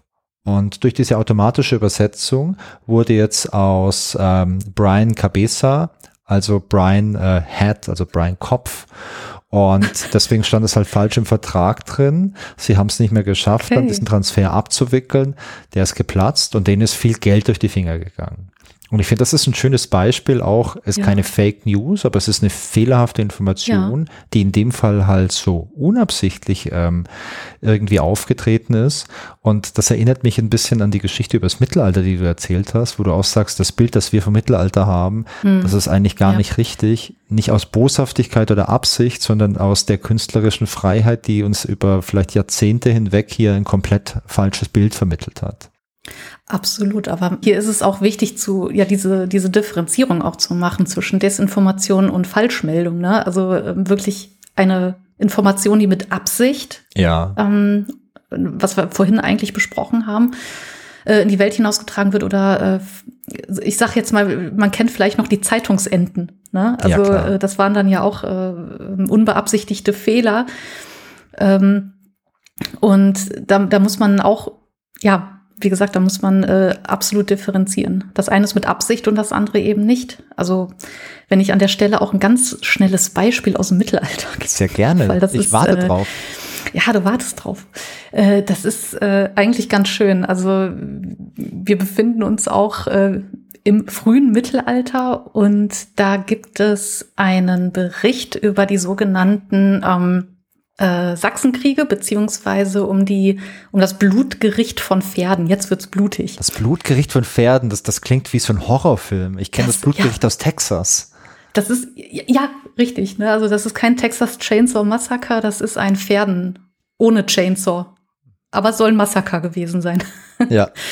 Also ganz kurzer Kontext, also Karl der Große, ähm, hier befinden wir uns im neunten, äh, Quatsch, doch im neunten Jahrhundert ja, jetzt geht's mit den Jahrhunderten los, ne, wenn man so viele verschiedene hat. Also wir befinden uns im neunten Jahrhundert und die Sachsenkriege sind im vollen Gange. Die gingen auch mal eben 30 Jahre. Also die, der Stammesverband der Sachsen hat gesagt, so nö, wir wollen uns jetzt nicht christianisieren äh, lassen. Und Karl rackerte sich auf jeden Fall ordentlich ab. Und in den Reichsannalen wurde das festgehalten. Irgendwann, äh, dass Karl, ich spreche das jetzt ganz platt, ähm, hatte dann den Pub auf und dann hat er gesagt, so jetzt äh, fahren wir mal die harten Bandagen. Und angeblich soll dann in Pferden an einem Ort 4000 äh, adlige Sachsen hingerichtet worden sein an einem Tag. Krass. Ist, ähm, ich habe da auch eine eigene Folge zugemacht, die können wir auch gerne verlinken. Also Fall, warum ja. das eigentlich, warum es schwierig gewesen ist. Also die Quelle, ähm, es ist nicht unüblich, etwas besonders hervorzuheben, um vielleicht eher so eine Machtdemonstration zu haben. Was aber interessant an dieser Sache ist, also wie gesagt, 4000 Sachsen an einem Tag ist ein bisschen schwierig. Auch was die, das Gelände angeht, wäre schwierig gewesen, da 4000 Leute zu versammeln. Aber wenn wir jetzt mal in den Text gehen, da heißt es auf Latein, dass diese Sachsen äh, decolati wurden. Das bedeutet eben so viel wie enthauptet. Ja. Und jetzt gibt es eine These, aber wie gesagt, das ist nur eine These in der Forschung. Das heißt nicht, dass das so gewesen ist oder äh, dass das Absicht war. Da hat einer einfach mal gesagt, so ja, und was ist, wenn man decolati, also wenn man äh, das L und das C vertauscht, dann heißt das delocati. Und das heißt so viel wie umsiedeln. Also ah. es ist, also hat man die Sachsen umgesiedelt oder enthauptet. Also es ist, wie gesagt, nur eine These. Ich finde das aber ein schönes Beispiel, weil man hat sich verschrieben. Das sind Dinge, die passieren. Und wir können dem Schreiber jetzt hier keine Absicht unterstellen, aber ich sag mal so, es, man kann sich verschreiben, man kann aber auch Dinge darstellen, wie man sie will. Also man kann jetzt natürlich, äh, beziehungsweise ähm, äh, wurden, also wir haben Belege, dass da Sachsen enthauptet wurden, aber es geht eben um diese ja, äh, um diese große Zahl, die damals schon für Empörung gesorgt haben mhm. soll. Also das, äh, das heißt einfach hier auch, immer vorsichtig, vor allem auch mit mittelalterlichen Quellen sein. Also wer hat es geschrieben, warum könnte man das so geschrieben haben? Aber die These, dass hier ein Rechtschreibfehler sich eingeschlichen haben könnte und so einen Unterschied macht, einen inhaltlichen, das finde ich witzig. Das ist, das ist aber echt krass, dass es äh, ein Rechtschreibfehler eventuell ist, der ähm, eine komplett andere Geschichte dann erzählt. Genau. Ähm, ja, ich habe auch noch so ein Beispiel, wo es um so eine Art Rechtschreibfehler geht und keine Angst, es gibt kein Massaker in der Geschichte. Also nicht so ein Massaker wie 4000, aber es gibt vielleicht ein bisschen Blut im Schuh. Ähm, ich weiß ja nicht, wie, wie erfahren und bewandert du mit Märchen bist, Katrin. Ja, es geht so. Geht so. Aber du kennst äh, mehr, das Märchen von, äh, von Aschenputtel oder von Cinderella im Original? Ja, im Original, von den Gebrüdern Grimm oder genau. von den Brüdern Grimm. Also die haben es aufgeschrieben, äh, es stammt aber ursprünglich nicht von den Gebrüdern Grimm. Und ich muss an der Stelle eine kleine Warnung ah, okay. aussprechen. Es mhm. wird jetzt einige französische Worte geben und ähm, ich sag mal, mein Französisch ist noch schlechter als mein Latein. Très bien. aber du sprichst Französisch. Sehr Un petit peu. Also perfekt. Das bedeutet jetzt als äh, Service für alle, die uns zuhören, du kannst ja live mein gebrochenes Französisch, das ich mir selbst angeeignet habe, verbessern. Ich, ich spreche dann einfach rein oder? Äh? Ja, sehr gerne. Okay. Also, ähm, das Märchen Cinderella, da gibt's ja diesen gläsernen Schuh, mhm. in dem die Cinderella dann, ja, also quasi, quasi tanzt und den man dann findet und man sucht dann den richtigen Fuß für diesen Schuh. Und wenn man mal drüber nachdenkt, ist es ja ziemlich absurd, Schuhe aus Glas zu haben. Also, mhm. ich sag mal, ich trage selten hohe Schuhe, du vielleicht, also häufiger als ich eventuell, ist, glaube ich, generell unbequem, solche Schuhe zu tragen. Wenn die jetzt noch aus Glas wären und jetzt nicht irgendwie noch eine gewisse Flexibilität mitgäben, wäre das wahrscheinlich kein Spaß. Und das Spannende ist, ähm, ich habe nämlich mal ge gesucht nach äh, ja, Übersetzungsfehlern, wo es interessante Übersetzungsfehler gibt. Und ich fand diese Geschichte spannend, denn vermutlich beruht der gläserne Schuh auch auf einem Übersetzungsfehler. Denn diese erste schriftliche Version, die äh, heißt Centrillon ou la petite pantoufle de verre und die stammt von Charles Perron und ähm, die wurde im Jahr 1697 aufgeschrieben. War das halbwegs äh, richtig in deinen äh, geschulten Ohren, Katrin? Das, das klang super. Ich glaube, äh, ein, zwei Kleinigkeiten, aber ich, es ist auch schon lange her mit dem. Es ist schon lange. Aber war schon gut, war schon super. Ja, und das Spannende ist, dieses letzte Wort, dieses wer, das schreibt man V-E-R-R-E -E und ähm, ja, du als quasi Native Speakerin fast ja. Kannst dieses Wort vielleicht mal übersetzen? Weißt du was? Tatsächlich kann ich es nicht übersetzen. Aber ich kann es übersetzen, weil ich. Oh nein. Ich habe es vorher übersetzt. Das bedeutet Glas. Ver, V-E-R-R-E, -E, bedeutet Glas. Und das Spannende, es gibt ein zweites französisches Wort, das spricht man eigentlich genauso aus, auch Ver, das schreibt man aber V-A-I-R, und das bedeutet Eichhörnchenfell. Ach Gott. Und anscheinend war es damals gar nicht so außergewöhnlich, wenn man sich schöne edle Kartoffeln aus Eichhörnchenfell ähm, gekauft hat und die getragen hat. Das war wohl sehr modern und ich vermute, mhm. ähm, dass sie auch richtig äh, bequem und kuschelig waren und vor allem im mhm. Vergleich zum Glaspantoffel vielleicht eher für einen Tanz geeignet waren. Und die Theorie, die es bei Cinderella gibt, ist einfach, die ursprüngliche Version des Märchens, die wurde mhm. mündlich überliefert und ähm, als die 1697 aufgeschrieben wurde, hat sich vielleicht der, äh, der Mann gedacht, der sie aufschrieb, also so einem Märchen, ein Pantoffel aus Glas, klingt irgendwie ein bisschen schräg, aber das ist ein Märchen, das ist schon, ja, das ist schon gut. Und dann wurde das über Jahre hinweg einfach immer so mhm. weitergegeben. Ja. Und man weiß jetzt heute natürlich nicht zu 100 Prozent, ist es so oder ist es so. Aber ich finde allein schon sehr spannend zu wissen, dass es eben hier die Wahrscheinlichkeit gibt, dass es eventuell ein ganz anderes Märchen ist. Mit einer, also das ist ein ganz anderes Märchen, aber dieses ja. Element, das ist ja schon sehr, sehr bekannt hier bei Cinderella. Das, aber vor allem, es ist einfach dieser Glasschuh, das ist doch das Erste, was einem einfällt. Ja. Ne? Also das hat sich ja so, also sei jetzt dahingestellt, wie es passiert ist. Ich finde diese Geschichte aber wunderschön und ich finde, das, das ist ja genau wie mein Beispiel Delocati, Decolati. Ja. Ne? Also was daraus alles so passiert. Äh, ich meine, in diesem Fall ist das natürlich schön. Also ich finde, das ist ein schönes Märchen mit dem Glasschuh. Die Frage ist, wäre, hätte das Märchen auch so einen Impact, wenn das jetzt ein Eichhörnchenfell wäre? Absolut. Hätte das so, ähm, ja, aber das sind jetzt alles äh, ja Beispiele von ja nicht absichtlichen, ähm, wie sagt man, Informationen und äh, wie Informationen dann gegebenenfalls weitergetragen werden konnten. Ganz Weil genau. es gibt ja es gibt ja auch Beispiele, wo eine Absicht hintersteckt in der Geschichte und äh, aktuelle Wahrscheinlich auch ganz viele, oder? Absolut. Ähm, also wenn es um so Fehlinformationen oder auch um Fake News geht, Vielleicht fällt einem zuerst irgendwie äh, generell der Bereich Social Media und Twitter ein, wo sehr viel gemacht wird mit Fake News. Ich finde aber eins der beeindruckendsten Beispiele der letzten Jahre für Fake News, das ist der Fall von Glas Relotius. Ich weiß nicht, kannst du dich an den noch erinnern? Boah, dunkel. Ich glaube, du musst mich und alle anderen noch. Ja, das war 2018. Glas Relotius ja. war ein ich weiß nicht, was er heute macht, aber der war Journalist und der hat hauptsächlich damals für einen Spiegel geschrieben und hat mega viele Preise bekommen. Der hat auch für ein paar andere Zeitungen und Publikationen geschrieben. Und seine Spezialität waren mhm. einfach mhm. sehr beeindruckende Reportagen, also auch aus Kriegsgebieten und so. Und mhm. ähm, ich habe einige von seinen, von seinen Berichten gelesen und ich fand, das war immer super spannend. Der hat da Einblicke gehabt, hat ganz, ganz tolle Interviewpartner gehabt und so. Und ähm, ich möchte es nicht irgendwie so eine alte Kamelle auspacken und sagen, ja, wenn es zu perfekt ist, dann ist vielleicht irgendwie was ein bisschen faul. Aber ähm, 2018 hat äh, ein Kollege von Klaas Relotius, der Juan Moreno, der mhm. arbeitet auch beim Spiegel, der macht übrigens auch einen ganz coolen Podcast beim Spiegel, den höre ich gern der, ähm, ja, der hat mit ihm zusammengearbeitet und hat dann irgendwie den Verdacht gehabt, dass vielleicht manche Sachen nicht so hundertprozentig stimmen in diesen Interviews und in diesen Reportagen.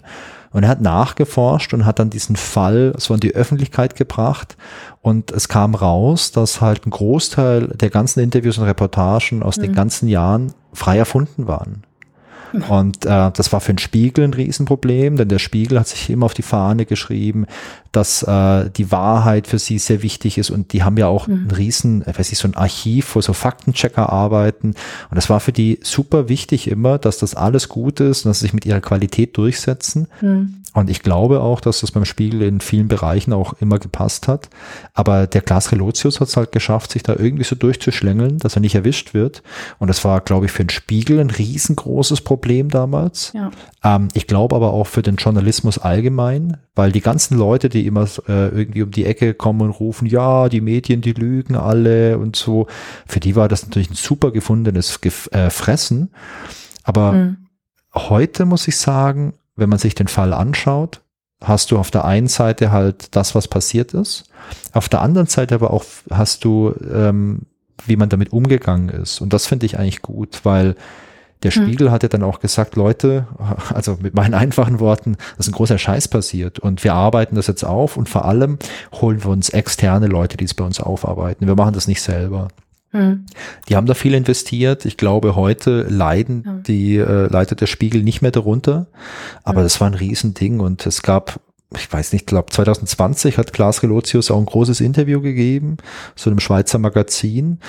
Und ähm, ja, zusammengefasst kann man sagen, hat er gesagt, dass er psychisch enorme Probleme hatte und ähm, deswegen einfach sich in so einer Fantasiewelt verloren hat. Hm und äh, deswegen halt auch gar nicht so für sich die Kontrolle drüber hatte, was er da gemacht hat. Also jetzt, wo du sagst, ich erinnere mich selbstverständlich dran, nur ich habe so, ich bin Namenskasper, ich kann mir Namen tatsächlich nicht merken, also ganz furchtbar. Aber nee, äh, ja, das habe ich äh, mitbekommen. Aber äh, hat man, weißt du, wie das ausgegangen ist? Hat man ihm das dann geglaubt mit diesen psychischen Problemen oder äh, weil, also das, man könnte jetzt sagen, okay, so könnte man sich schön da rausreden aus der ganzen Sache. Aber das ist ja Wahnsinn, was er da jetzt ähm, damit äh, losgetreten hat, ne? Weil wenn du jetzt auch als Leser, also jetzt erstmal ist dann Image-Schaden für den Spiegel, klar. Ja. Aber als Leser oder Leserin, da, du liest das und du ähm, vertraust dieser Zeitschrift, du vertraust diesem Magazin, weil du, wie du schon meintest, ne, also die, die schreiben sich das auf die Fahne und nach sowas finde ich das auch immer gruselig, äh, weil man sich denkt so, okay, ähm, also stimmt das jetzt wirklich, was mir hier erzählt wird? Also ich kenne auch ähm, ZDF-Dokus, Geschichtsdokus, äh, wo man sich die Hände über den Kopf schlägt, ne, an manchen Stellen. Und das finde ich dann ein bisschen schwierig. Und man ist ja nicht in der Lage, alles selber zu prüfen. Ja, du, ich kenne das, wenn ich mir irgendwie ähm, Dokus anschaue oder Artikel äh, lese über irgendwelche Technikthemen. Also wenn ich mir Fachpublikationen anschaue, ist das nochmal was ganz was anderes. Aber wenn ich mir jetzt im Spiegel oder irgendwo anders einen Artikel durchlese über, weiß ich, künstliche Intelligenz oder irgendwas anderes, ja, dann stimmt oft schon mhm. ähm, so der Grundtenor, aber wenn dann halt eine Redakteurin oder ein Redakteur versucht, einen komplizierten Sachverhalt so darzustellen, dass es die durchschnittlichen Leser verstehen, hm. geht dabei oft viel verloren. Und ich möchte den Leuten da auch gar keinen Vorwurf machen. Das wäre für mich genau nee, das Gleiche, wenn ich jetzt ja. über ein Biologiethema oder ein Medizinthema was äh, schreiben müsste. Boah, ich habe da halt ausbaufähiges Grundwissen. Ähm, und wenn sich das irgendjemand anschaut, der oder die da halt äh, Profi drin ist, würde sie auch sagen, boah, der Wolfgang, hey, der hat das gar nicht verstanden, wie das, das mit jetzt funktioniert.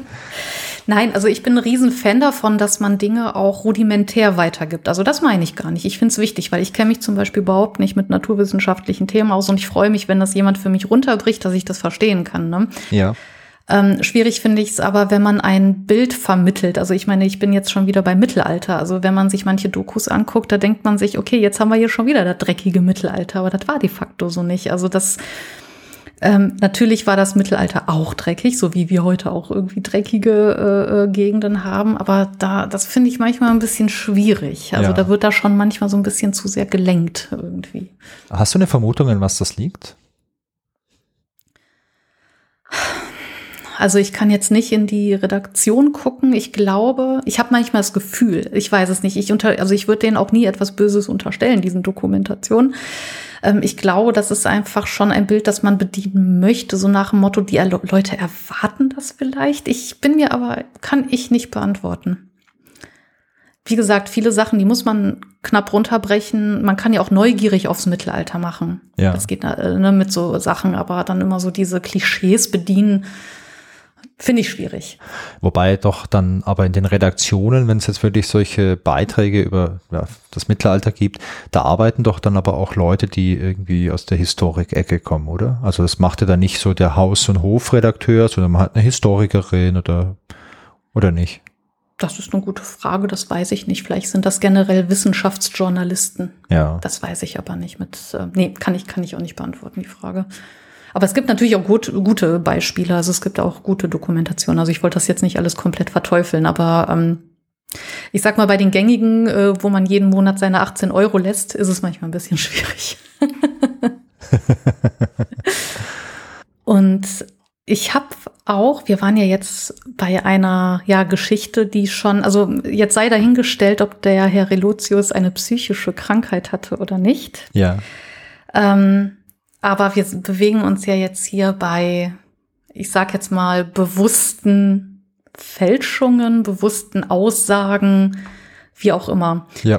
Und äh, ich habe natürlich auch wieder ein Beispiel mitgebracht. Bin also, gespannt darauf, Katrin. Ja, also man muss aber auch dazu sagen, ähm, wenn man so in die Geschichte guckt, ähm, vor allem äh, im Mittelalter, da hat man auch sehr, sehr, sehr viele Beispiele für Ur Urkundenfälschung. Also das, die Beispiele, die ich auch bisher genannt habe und jetzt äh, das eine große Beispiel, das ich nennen werde, das ist nur eins, weil ähm, das Mittelalter zeichnet sich zum Beispiel, also da zeichnet sich aus, ist jetzt übertrieben gesagt, aber es gibt viele Urkundenfälschungen.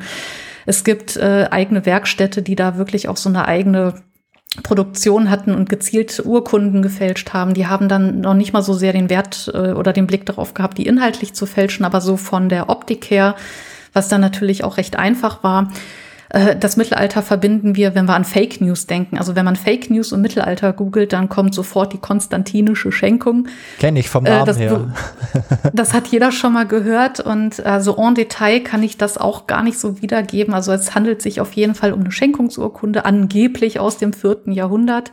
Ähm, es geht hier um Ansprüche der römischen Kirche auf Ländereien und so weiter. Und das ist auch ein Wisch nenne ich es jetzt einfach mal. Das ist ein Wisch, den hat sogar Luther noch äh, äh im 16. Jahrhundert benutzt. Also das ist einmal ein Dokument gewesen, das sich Leute über Jahrhunderte äh, bedient haben. Also das ist der absolute Wahnsinn. Ähm, wir haben auch die ähm, so antijüdische Legenden, sei es jetzt Ritualmord, Lüge und so weiter. Und also ganz viele äh, Gerüchte, die über Juden verbreitet ja. wurden und die sich auch hartnäckig hielten. Also wir haben auch religiöse Aufstände, sage ich jetzt mal, auch schon im äh, 12. Jahrhundert. Äh, wir haben äh, die Katharer, die Waldenser. Also das sind so religiöse Bewegungen, die auch verfolgt wurden und über die auch fiese Sachen, fiese Dinge verbreitet wurden. Und äh, hier komme ich eigentlich auch jetzt zu dem großen eigentlichen Thema ähm, weil die Waldenser hier einen ganz guten Auftakt bilden. Also du hast ja vorhin auch schon, oder wir haben ja vorhin auch ganz kurz über Hexenverbrennung, Hexenverfolgung gesprochen. Ja. Und jetzt habe ich ja ganz groß rumgetönt, so das ist ein Phänomen der frühen Neuzeit und nicht unbedingt des Mittelalters. Aber da kann man sagen, die Anfänge der Hexenverfolgung, die finden wir im Spätmittelalter, also im 15. Jahrhundert. Also jetzt mal so ganz blöd und ganz grob gesagt, die frühe Neuzeit beginnt so um 1500 und hier befinden wir uns jetzt in der Mitte des 15. Jahrhunderts. Also da, wo ich jetzt so ähm, reingrätsche, sage ich mal. Und hier haben wir einen Protagonisten namens Heinrich Kramer. Ich weiß nicht, ob du den schon mal gehört hast, den Namen. Ich habe den schon mal gehört, weil ich glaube, da gab es eine Folge bei Geschichten aus der Geschichte. Oh, bestimmt. Ähm, deswegen äh, habe ich den irgendwo im Hinterkopf, aber fass doch noch mal ja. ganz kurz zusammen, was der gute Kerl denn so alles getan hat. Also der gute Kerl hat ein interessantes Buch geschrieben, ähm, den sogenannten Hexenhammer.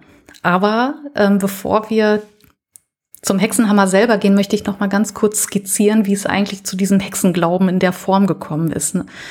Weil ich habe gerade schon diese Waldenser erwähnt. Ne? Also das sind, ähm, das ist eine Gemeinschaft eine, aus religiösen Laien. Wir befinden uns hier Ende des 12. Jahrhunderts. Und äh, die wurden von der katholischen Kirche ausgeschlossen und als Heretiker durch die Inquisition verfolgt. Also wir haben hier eine Gruppe, die von der katholischen Kirche verfolgt wurde. Die sogenannten Waldenser. Und um diese Waldenser herum wurde ein regelrechtes Narrativ aufgebaut. Ja. Negatives natürlich. Und ähm, wir finden im 15. Jahrhundert zum Beispiel eine Handschrift und da haben wir eine der ersten Darstellungen von, also, oder ich frage dich mal so, du siehst ein Bild von einer Frau in einem Rock, ja. die auf einem Besen sitzt. Was ist deine erste Assoziation? Baby Blocksberg, Hex, Hex. Bing bong.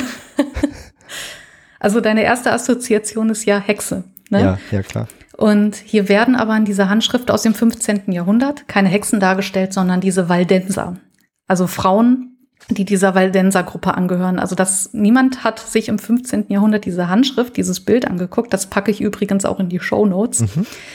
Ähm, und hat dann gesagt, oh, das ist eine Hexe. Nein, das ist eine Verunglimpfung der Waldenser. Denen wurde nämlich nachgesagt, dass sie, ähm, äh, äh, dass sie äh, den Teufel anbeten und Unzucht betreiben und ähm, Kinder ermorden, Kinderopfer bringen und sowieso magische Handlungen vollbracht haben.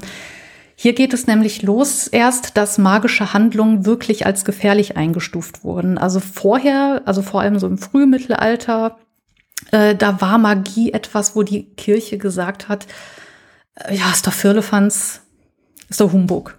Also das war nichts, was gefährlich war. Man hat die Leute jetzt mal so ganz platt gesagt, einfach mal so, ja, macht ihr mal, nehmen wir nicht für ernst. Das wurde als Aberglaube abgetan. Hier befinden wir uns in einer Zeit, wo Magie wirklich als gefährlich eingestuft wurde, wo man da wirklich ja hinterher war. Ähm, und ja, diese Gruppe unter anderem von den Waldensern, die wurden eben Opfer und ähm, dieser ganzen, dieses ganzen Narrativ, sage ich jetzt mal. Also wir befinden uns hier auch so ungefähr in den 1420er Jahren. Hier gab es wirklich eine Verfolgungswelle. Und hier sind auch, ähm, also hier ist auch dieser Hexenglaube verbreitet worden in Handschriften, juristischen Kreisen, an den Universitäten. Also hier ging es quasi erst richtig los.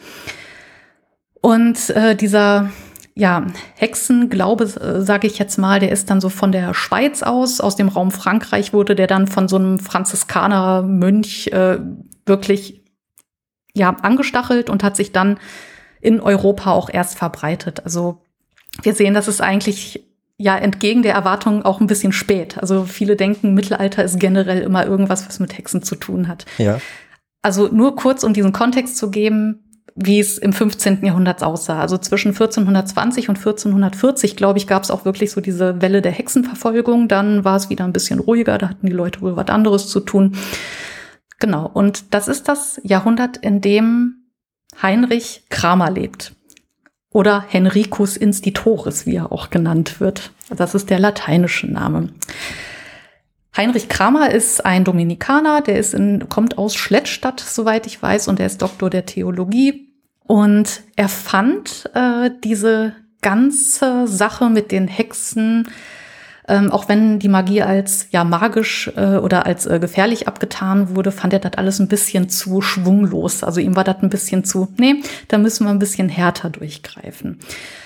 Also hat er eine sogenannte Bulle geschrieben, also ich sage jetzt mal einen Text, mit dem er dann nach Rom gelatscht ist, um das äh, dem Papst zu zeigen, so nach dem Motto hier, äh, das ist alles nicht so schön. Dieser Text heißt äh, Summis desiderantis affectibus grob übersetzt in unserem sehnlichsten Wunsche.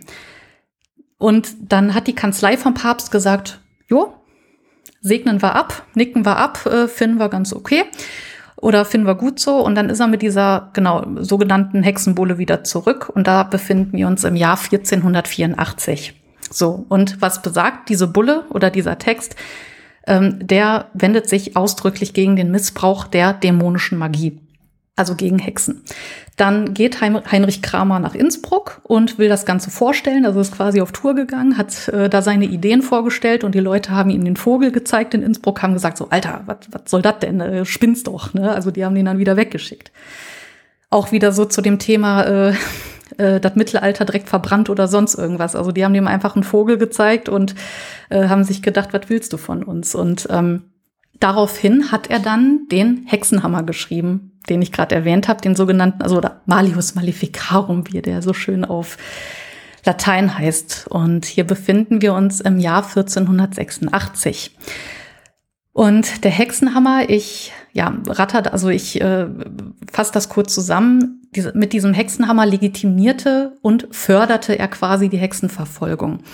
Also die Verfolgung gab es, wie gesagt, auch schon vorher. Da gab es schon Verfolgungswellen, aber der hat das wirklich nochmal systematisiert, kann man sagen. Also da, wir haben hier mit dem Hexenhammer eine Anleitung, woran man Hexen erkennt, wie die aussehen, was man tut, wenn man eine sieht. Also das ist sehr systematisch. Und das finde ich jetzt ganz interessant, welchen Methoden er sich bedient. Ich habe jetzt nur eines von vielen Beispielen mitgebracht. Er nimmt sich zum Beispiel das Wort Femina raus, also Femina, Latein für weiblich. Und aus diesem Fe leitet er das Wort Fides, also Glaube, ab. Und aus dem Mina von Femina leitet er das Wort Minus, also weniger ab.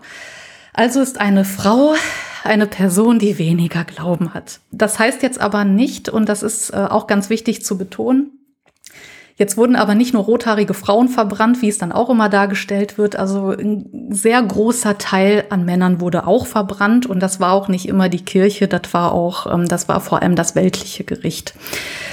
Und äh, an dieser Stelle wird's jetzt auch ganz spannend und äh, jetzt kommen wir auch zum Thema Fälschung. Äh, also diesen Text, diesen Hexenhammer, den er geschrieben hat. Äh, den Text hat er ja diese Bulle beigelegt, von der ich vorhin erzählt habe. Und dieser, ja, dem Hexenhammer liegt auch ein Gutachten bei, und zwar von der Theologischen Fakultät der Universität zu Köln. Das Doofe an der Sache ist, dieses Gutachten von der Uni Köln, das war gefälscht. Nein. Hat er einfach beigelegt. Aber natürlich für ihn super clever, denn damit konnte er ja sein Buch dann auch legitimieren das ist die Frage, die ich dir jetzt auch stellen wollte. Ne? Also was glaubst du, ne? warum macht man sowas und warum legt man da eine Fälschung bei? Genau, um das zu legitimieren, die ganze Geschichte. Und ähm, dann hat er sich damit, genau so hat er sich dann der Öffentlichkeit dargestellt und er hat auch mit Hilfe dieser Fälschung auch die weltlichen Gerichte überzeugt und die weltlichen Gerichte auf seine Seite gestellt. Und diese weltlichen Gerichte waren es am Ende, die die Hexen verurteilt haben. Mhm. Also es heißt ja immer so böse Kirche, böse Kirche. Also wir denken ja auch hier an die spanische Inquisi oh, ja. Inquisition. äh, muss ich immer an Monty Python denken. no one expects, äh, expects the Spanish Inquisition. Aber es ist halt äh, die spanische Inquisition, die kann man jetzt, äh, ähm, also das war schon ein bisschen härter, aber äh, ich sag mal, hier war es wirklich äh, die weltlichen Gerichte, die er dann auf seine Seite gezogen hat, mit Hilfe einer solchen Fälschung, um das zu legitimieren. Ich finde das äh, sehr, sehr spannend und mich bringt das zur Frage, Katrin, ähm, was ist die Motivation hinter solchen Fälschungen? Ich meine, wir haben am Anfang über Fake mhm. News gesprochen. Fake News sind auch für mich dann Fälschungen, die ich irgendwie in Umlauf bringe, um irgendwas zu bewirken. Und du hast jetzt ein paar interessante Beispiele von damals äh, äh gebracht. Es gibt viele andere Beispiele, aber spannend finde ich die Frage, was kann denn passieren durch solche Fälschungen? Was, was ist vielleicht die Motivation, weswegen Menschen sowas überhaupt anfertigen und in Umlauf bringen? Also es ist, also in diesem Fall von Heinrich Kramer war es ja auch einfach die eigene Idee voranbringen. Ja, sich einen Vorteil verschaffen dann. Sich einen Vorteil verschaffen. Also ähm, das bildet jetzt natürlich nicht den Menschen des Mittelalters ab, aber das bildet den Menschen, glaube ich, einfach. Oder äh, ein paar Menschen ab. Also nicht die Menschen ja. generell, aber irgendwie viele, die in Machtpositionen sind oder sein wollen, glaube ich, ähm, die bedienen sich solcher Maßnahmen. Also ich hätte ja ein schlechtes Gewissen ohne Ende. Also ich könnte, ich könnte das nicht. Ich könnte das nicht. Also jetzt ungeachtet des Kontextes der Zeit, weil äh, ich glaube, das, was äh, Heinrich Kramer gemacht hat, das heißt ja nicht, dass jeder so äh, war. Also diese niederen Beweggründe, das ist wahrscheinlich schon immer so ein ja. Typ-Ding gewesen. Ja, auf der einen Seite, ich meine, du kannst, wenn du vielleicht irgendwas umsetzen möchtest oder so, so eine Idee hast, du kannst echte Argumente finden und Unterstützer mhm. für deine Idee finden. Oder du bedienst dich dann halt solchen Methoden, um so Scheinargumente auf einmal zu erzeugen oder so Scheinunterstützung vielleicht zu, mhm. zu erzeugen, mit derer du dann wieder andere Leute äh, täuscht, um dann letztendlich einen Vorteil zu haben. Ja, vor allem, wenn man überlegt, was auch daraus entstehen kann. Also wir haben hier mit dem Hexenhammer, ähm, also ich weiß nicht, ob die Zahl stimmt, da möchte ich jetzt meine Hand nicht für ins Feuer legen, aber äh, angeblich rühmt sich 1491 Kramer damit mehr als 200 Hexen quasi auf eigenes Betreiben da äh, zur Strecke gebracht zu haben. Ne? Also äh, das, äh, das ist ja schon eine krasse Auswirkung. Also er hat aber, jetzt befinden wir uns im Kontext der Zeit, er hat aber sein Ziel irgendwie dann ganz gut erreicht. Und bis Ende des 17. Jahrhunderts haben wir auch ungefähr 30.000 Exemplare in 29 Auflagen von dem mhm. Ding.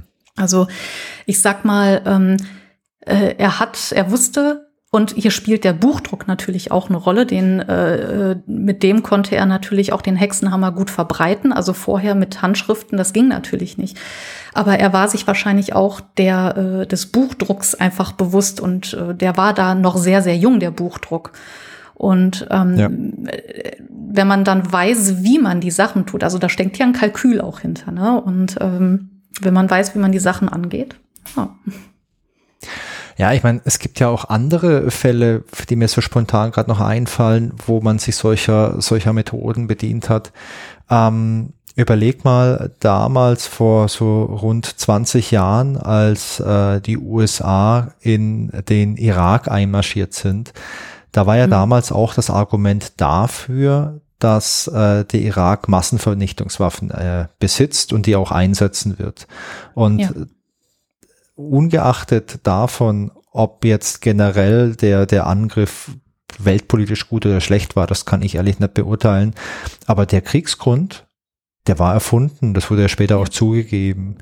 Und da hat man natürlich auch ein starkes Argument gehabt.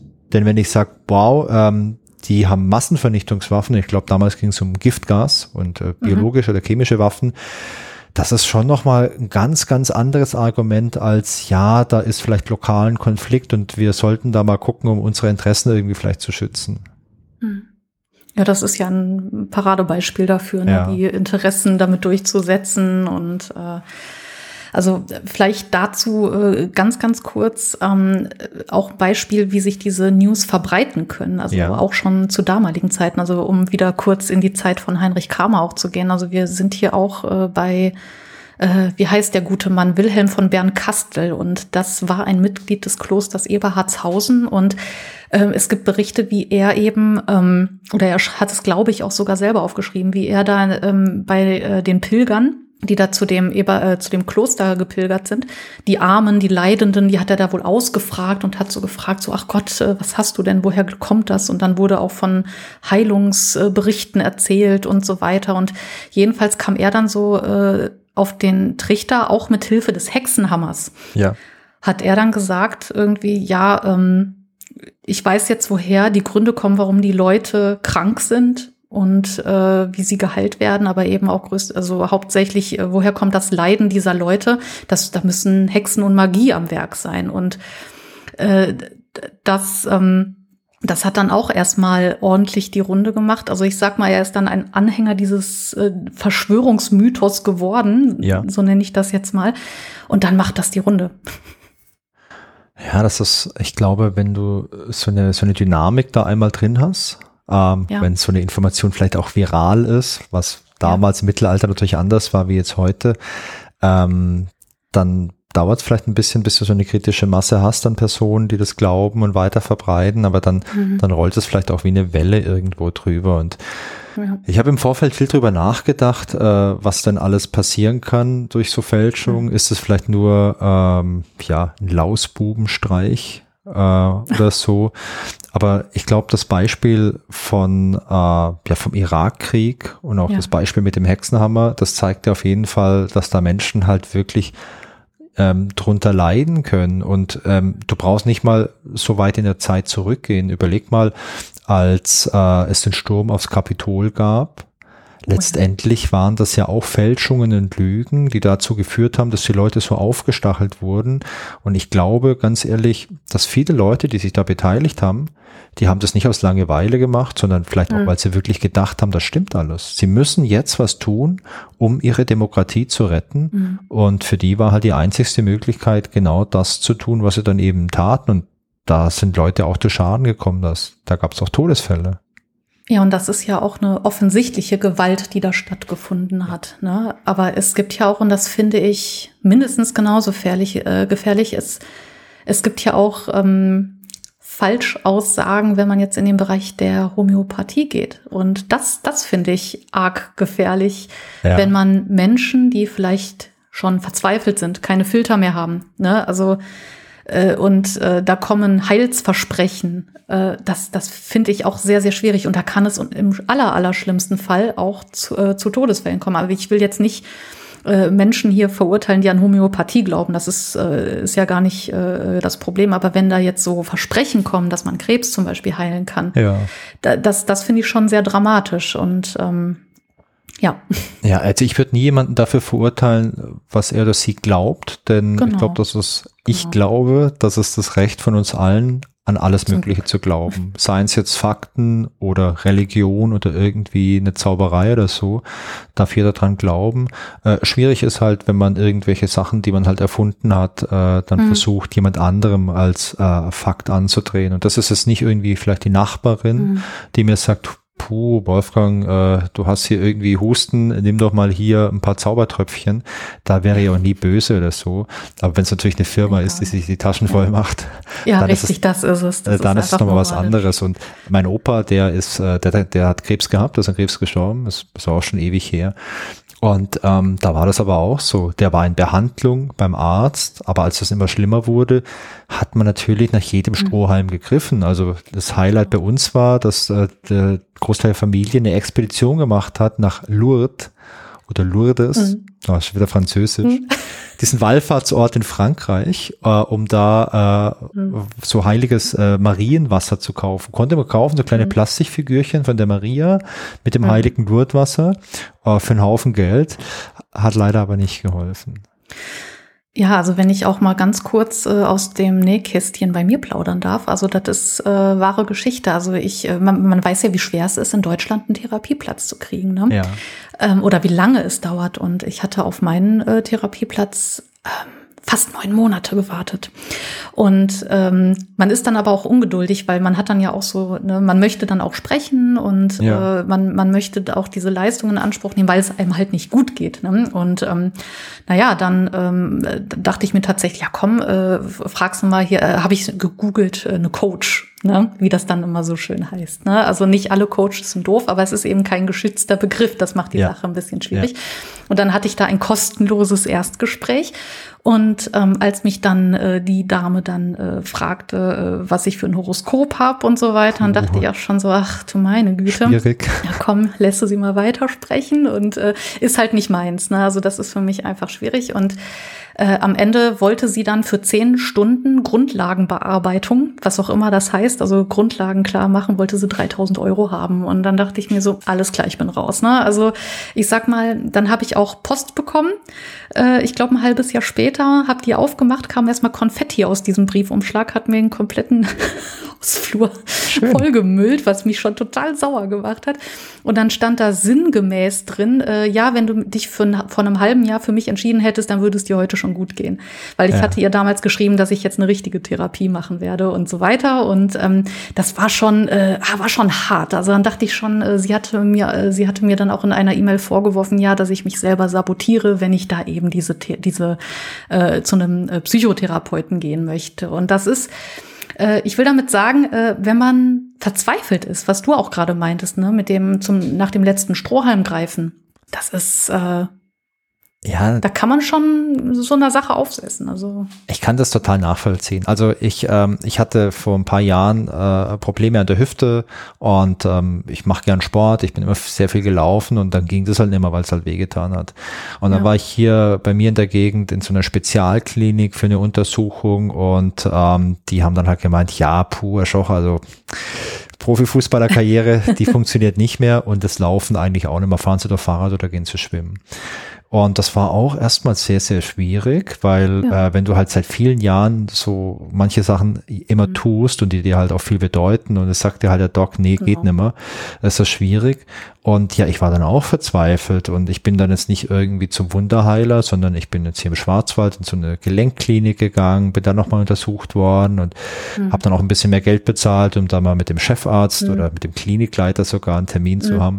Und ähm, der war dann aber ein Glücksgriff, weil der auch privat oder so semi-privat ein paar Profisportler äh, betreut. Okay. Und er meinte, ja, hier ist eine Abnutzung, hier am Gelenk und so.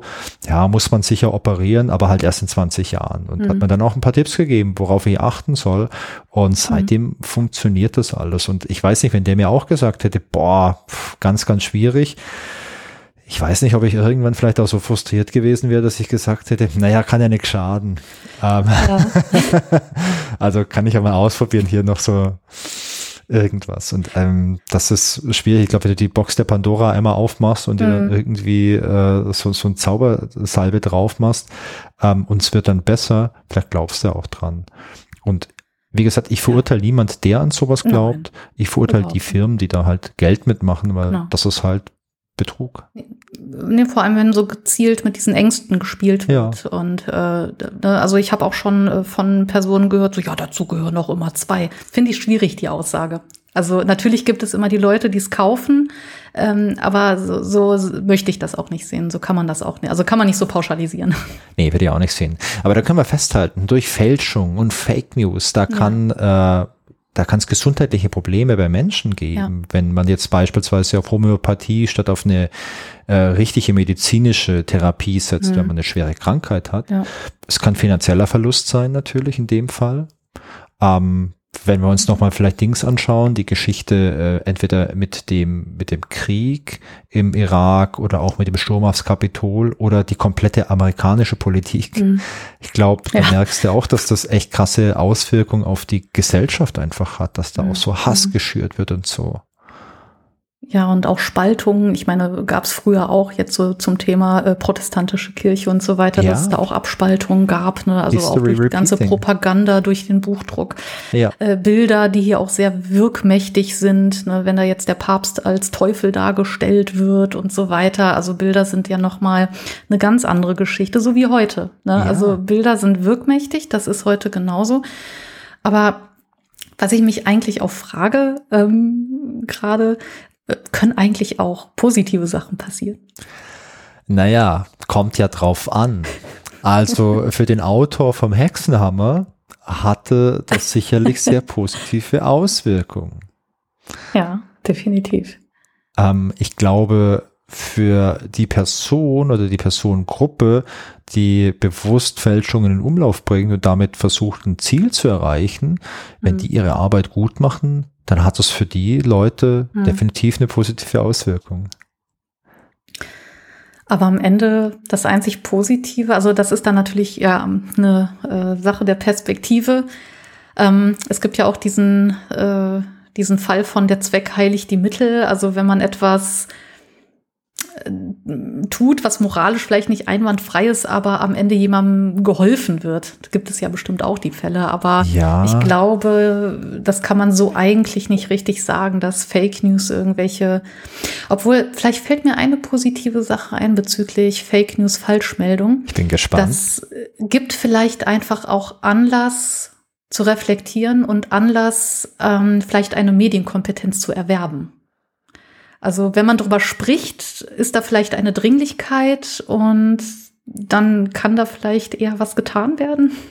Ja, ah, das sehe ich ein bisschen anders. Ich glaube, mhm. Medienkompetenz ist unglaublich wichtig und ich glaube, Medienkompetenz ja. sollte halt auch was sein, was man in der Schule lernt. Denn ich glaube, ja, bei solchen Dingen lohnt es sich auch ein bisschen so die zeitliche Skala zu betrachten. Es ist super schwer, erwachsene Leute, die 40, 50, 60 sind, davon zu überzeugen, dass vielleicht die Art und Weise, wie sie ihre Medien mhm. äh, ja, konsumieren, vielleicht nicht ideal mhm. ist glaube, das ist sehr schwer und ich glaube, es lohnt sich oftmals auch nicht, sich da abzuarbeiten. Aber was man nee. tun kann, ist natürlich jungen Leuten die Kompetenz mhm. mitzugeben, äh, dass sie damit ganz anders umgehen und im Idealfall halt daheim auch ihren Eltern sagen, nee, Mama, Papa, das ist, das ist Quatsch hier, äh, was, was ihr hier in Telegram gelesen habt.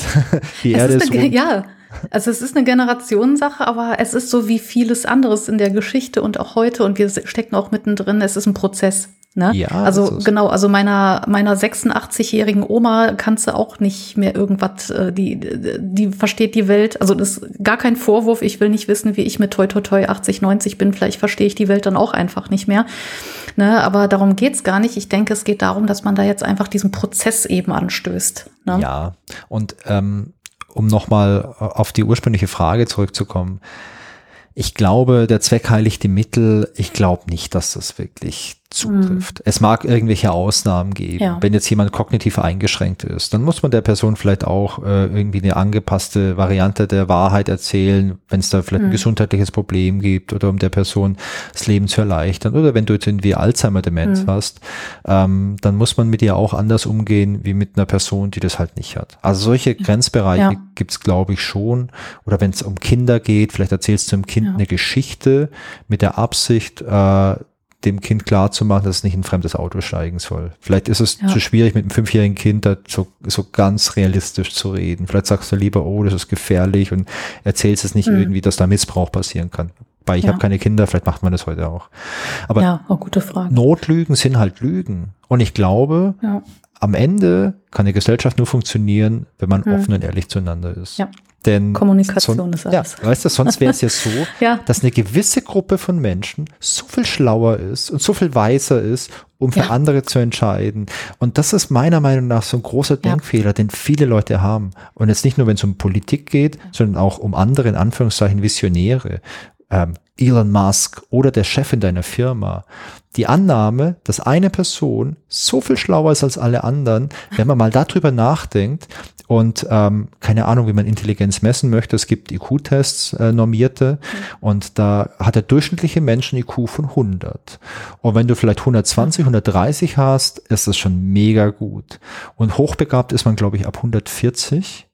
Das und, sagt aber auch gar nichts über deine soziale Kompetenz. Ja, ja. Aber ich will eins ja. damit sagen. Wenn du richtig schlau bist und hast vielleicht 130 auf so einer Skala, hm. dann wird es niemand geben, der 100 mal schlauer ist. Ja. So einen Ausweiser kann es nicht geben. Das heißt, es kann niemand geben, der 100 oder 1000 Mal schlauer ist hm. als der Durchschnitt. Hm. Das ist so eine hm. Wunschvorstellung vielleicht, die manche ja. Leute haben. Aber ich glaube, gemeinschaftliche Entscheidungen sind nie für alle Personen perfekt. Aber ich glaube, auf Dauer ist das das Einzigste, was halt mhm. funktioniert. Und wenn du jetzt anfängst mit Lügen und, und Fake News und Fälschung zu arbeiten, um Leute zu überzeugen, dann baue ich mein, meinen ganzen Plan, mein ganzes mhm. Ding halt auf ein Fundament, das halt brüchig ist irgendwann. Brüchig wie ein Glasschuh. Dann lieber, ähm, ich weiß nicht, ähm, ein sicheres Fundament. Ich finde dieses Bild sehr schön, sicheres Fundament mit Wahrheit und Kommunikation schaffen. Ne? Ja, und ich meine, Demokratie ist mega anstrengend. Demokratie ja. ist mega anstrengend. Äh, sei es jetzt hier politisch eine Demokratie im Land zu haben mhm. oder wenn du es auch irgendwie im Freundeskreis, Verein oder so oder auch, ich arbeite in einer Firma mit 500 Leuten und wir mhm. versuchen alle Entscheidungen sehr demokratisch in der Firma zu fällen. Also wir haben jetzt nicht den Chef, der alles von oben runter entscheidet, sondern mhm. wir haben ganz viele so Arbeitsgruppen, die sich über alles Mögliche austauschen und beschäftigen. Und das ist oftmals super nervig, weil manchmal Entscheidungen echt lang dauern, wo man denkt, ah, wenn ich jetzt der König hier wäre. Ich würde es einfach sagen. Aber ich wäre König Wolfgang. Ich, ich wäre, glaube ich, ein schlechter König. Wobei, vielleicht wäre ich auch guter König. Hm. Gott, das wäre mir zu Das wäre mir. Sollen wir es mal ausprobieren? Wir können ja mal so ein kleines ja. Experiment starten. Bei mir als König übrigens Zuckerbrot und Peitsche, aber ja. wenig Zuckerbrot, das ist schlecht für die Zähne. Das wäre so das mein schlecht. Paradigma als König. Super. Ja, aber äh, Demokratie ist super, super ja. anstrengend. Aber ich glaube, dass es sich lohnt, weil ist hm, nichts Besseres. Denke ich auch. Ja, es, ähm, es alles, was sich lohnt zu haben, ist eben auch ein Stück Arbeit. Ne? Ja. Sonst, ähm, aber was, also du bist ja hier, äh, wir sind ja hier unter anderem bei deinem Podcast Digitale Anomalien und ich bin hier die Mittelalter-Tante. Und das ist jetzt auch eine Frage, die, ähm, die hört, also ich lebe natürlich auch in der aktuellen Welt, also äh, ich kenne mich ja auch ein bisschen aus, aber das ist ja auch immer eine Frage, die kursiert und ich höre da auch immer Antworten drauf. Aber jetzt möchte ich gerne mal von dir hören. Ist KI eine Gefahr? Kannst du Menschen die Angst nehmen? Ähm, ja, ich finde, dass KI keine Gefahr ist. Also aktuell haben wir einen großen Hype. Das merkst du, dass äh, egal welche Publikation du anschaust, mhm. Zeitung, Online-Magazin, es wird sehr viel über KI gesprochen und es hat die letzten drei Jahre extrem zugenommen. Der Grund dafür ist, ähm, wir haben einfach sehr viele sehr beeindruckende Sachen gehabt und ähm, ich meine, eine Firma wie Microsoft hat irgendwie 10 Milliarden Dollar investiert in das Unternehmen OpenAI und OpenAI ja. hat beispielsweise ja ChatGPT entwickelt oder halt Dolly. Ähm, keine Ahnung, was Microsoft damit macht. Mein persönlicher Take ist, die haben das mal wieder versemmelt. Wie, genauso wie es Microsoft die letzten okay. 30 Jahre eigentlich immer gemacht hat. Die hinken halt oft hinterher, außer bei der Xbox. Ähm, also es ist sehr beeindruckend, was man sieht. Ich glaube aber nach wie vor, die KI wird für niemanden eine Gefahr mhm. darstellen. Es sind eher Menschen, ja. die das als Tool verwenden können.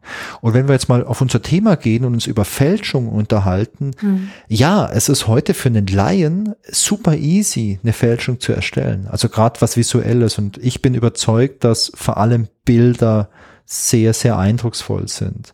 Ähm, das ist für mich heute viel einfacher wie vor zehn Jahren, weil ich brauche mhm. die Expertise nicht, die ich damals brauchte. Und es ist viel günstiger. Also früher für eine gute Fälschung, ich brauchte Zeit, ich brauchte vielleicht Technik ähm, etc. Und das brauche ich heute alles gar nicht mehr. Und die Technik die wird sich noch mega krass verbessern. Wenn du dir in zwei Jahren anschaust, was mhm. man da für Bilder erzeugen kann, die werden nicht mehr, äh, da wirst du optisch nicht mehr erkennen können, ob das ein KI-Bild ist oder ein echtes Bild. Ich habe die Tage, weiß nicht, ob du es gelesen hast, so einen Artikel gelesen, es gibt jetzt Agenturen, die arbeiten mit virtuellen Influencern. Das heißt, hey, mhm. du musst nicht mehr irgend so Mittelalter-Tante oder so Technik-Opa irgendwie Geld bezahlen, dass die auf Instagram irgendwie coolen Content abliefern. Nee, das macht ein Computer. Ist ein Win-Win-Geschäft. Ja. Sag mal, bin für ich die Firma. mache ich da eigentlich? Bespiele ich meinen eigenen Instagram-Kanal? Ja, voll gut, oder? Du bist, du bist eine Mittelalter-Influencerin. Ich bin ja auf dem Weg äh, zum äh, Informatik-Influencer, weil das ist noch eine ja. Nische, da gibt's nicht viel in Deutschland. Gibt's nicht viel? Informatik-Influencer ist, glaube ich, nicht so sexy Informatik. Müssen wir, müssen wir glaube ich, rausschneiden, ne? Nicht, dass dir noch jemand die Idee hier klaut. Ja, ähm, schneide ich später raus. Mhm. Ähm, aber um auf den Punkt zu kommen, ich glaube, die KI macht vieles einfacher, ja. ja. aber es wird nicht, mhm. es wird nicht die ultimative Gefahr sein. Und ich glaube, eine Sache, die halt wichtiger wird, deswegen ist mhm. die Medienkompetenz. Die hatten wir im Mittelalter war auch schon. Ey, im Mittelalter hast du halt so eine Urkunde bekommen oder halt ein gemaltes Bild. Und das war für dich nicht äh, hm. erkennbar, ob es original ist oder ob es eine Fälschung ist. Ja, also ich sag mal ganz kurz nochmal, um auf deinen Punkt äh, zu kommen, weil wenn du sagst, das ist so einfach und Medienkompetenz ist wichtig und hier muss ich dran denken, dass du ja auch in jedem Alter das erstellen kannst, theoretisch. Ja. Wenn du dein erstes Smartphone hast, ich meine, ich sehe es bei meinen Neffen, die sind äh, äh fünf und drei. Die haben Smartphones die, mit fünf die, und drei? Die haben kein Smartphone, aber die spielen damit rum und die, es, es ist Alltag irgendwie. Also wenn es da rumliegt, dann, ja. ich weiß nicht, wie die das hingekriegt haben. Also die, äh, die kriegen, da, die gucken sich das vielleicht bei mir ab, wie ich das mache. Ich habe keine Ahnung. Aber wenn du jetzt äh, im Teenie-Alter bist, ähm, also ich, ich habe keine Ahnung, äh, ich, das ist nicht mein Umfeld, äh, Menschen in dem Alter, aber äh, da ist man ja jetzt halt noch nicht erwachsen und ja. hat vielleicht dann noch nicht die Reife und wenn du dann in der Lage bist, sowas zu verbreiten. Also das finde ich auch schon hart. Ja, ist das. Aber ich glaube, wir müssen einfach wieder lernen, wie wir mit so Sachen umgehen. Ja. Und früher habe ich halt, wenn ich jemand diffamieren wollte als Schüler, da habe ich halt kein KI-Programm gehabt, sondern habe ja. halt irgendwie was Blödes auf über den geschrieben und habe das als Briefchen in der Schule rumgehen lassen. Also theoretisch habe ich natürlich nicht echt gemacht. Äh, und das war aber auch natürlich. schon ziemlich hart, wenn ich drin geschrieben habe. Äh, der Peter ist verknallt in die Susi und man das irgendwie in der Schule aufgehängt hat irgendwo, ja. dass in der großen Pause das alles sehen. Das war damals genauso hart mhm. wie jetzt ein gefaktes Bild, wo ich drauf sehe, dass der Peter und die Susi sich, dass die rumknutschen oder so und hängt sowas auf. Das äh, hat damals ja das keinen Unterschied gemacht und ja. ich glaube, man muss halt lernen, ähm, mit, da, mit, mit, ja, mit Daten oder Informationen umzugehen. Du hast ja vorhin auch gesagt, äh, dass der Kontext wichtig ist, dass man einschätzen kann, ja, ist es was Relevantes, ist es nicht relevant, wie wahrscheinlich ist es und vielleicht kann uns das am Ende sogar einen Schritt weiterbringen, weil wir gezwungen sind, ja. entweder wir lernen das oder wir sind halt lost irgendwo.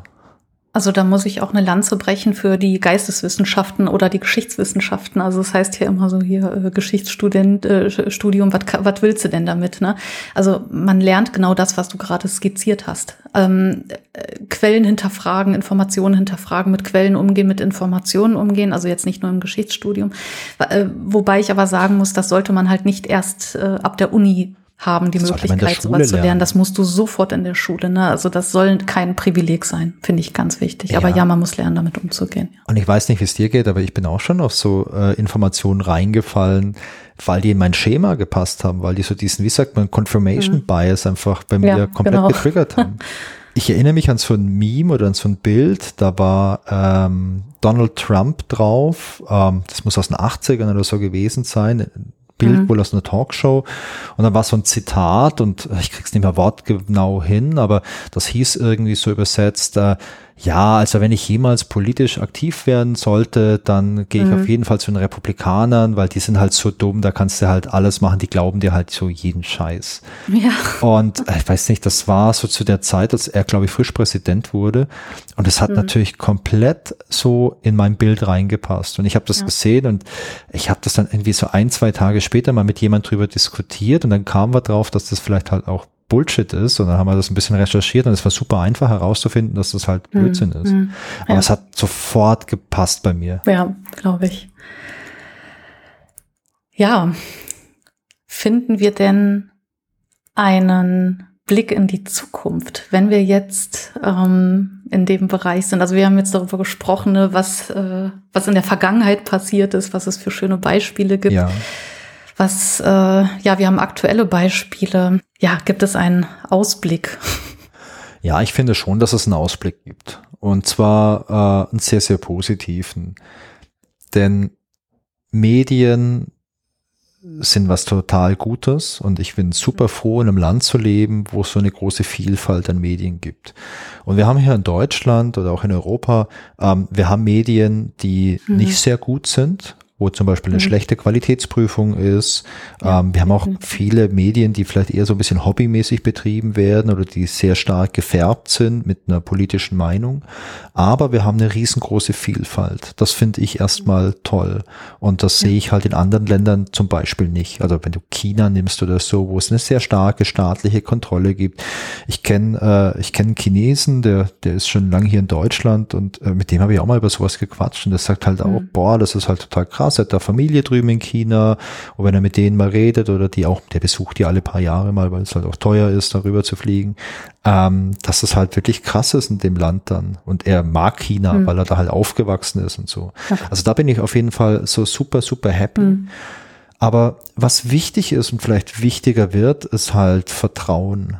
Denn Ja, wenn es um Informationen geht, dann brauche ich Vertrauen. Wenn ich jetzt rangehe, jede einzelne Nachricht, die ich sehe, überprüfen möchte, das kann Mhm. ich gar nicht leisten. Ich, also das ist zu viel Arbeit für mich, die kriege ich mir im Alltag nicht unter. Das heißt, ich brauche schon irgendwie Medien, wo ich sage, da habe ich mal ein, so ein Base-Level an Vertrauen und was ich da lese, das, das glaube ich jetzt erstmal. Und ich lese vielleicht Mhm. nicht nur eine Publikation, sondern zwei oder drei.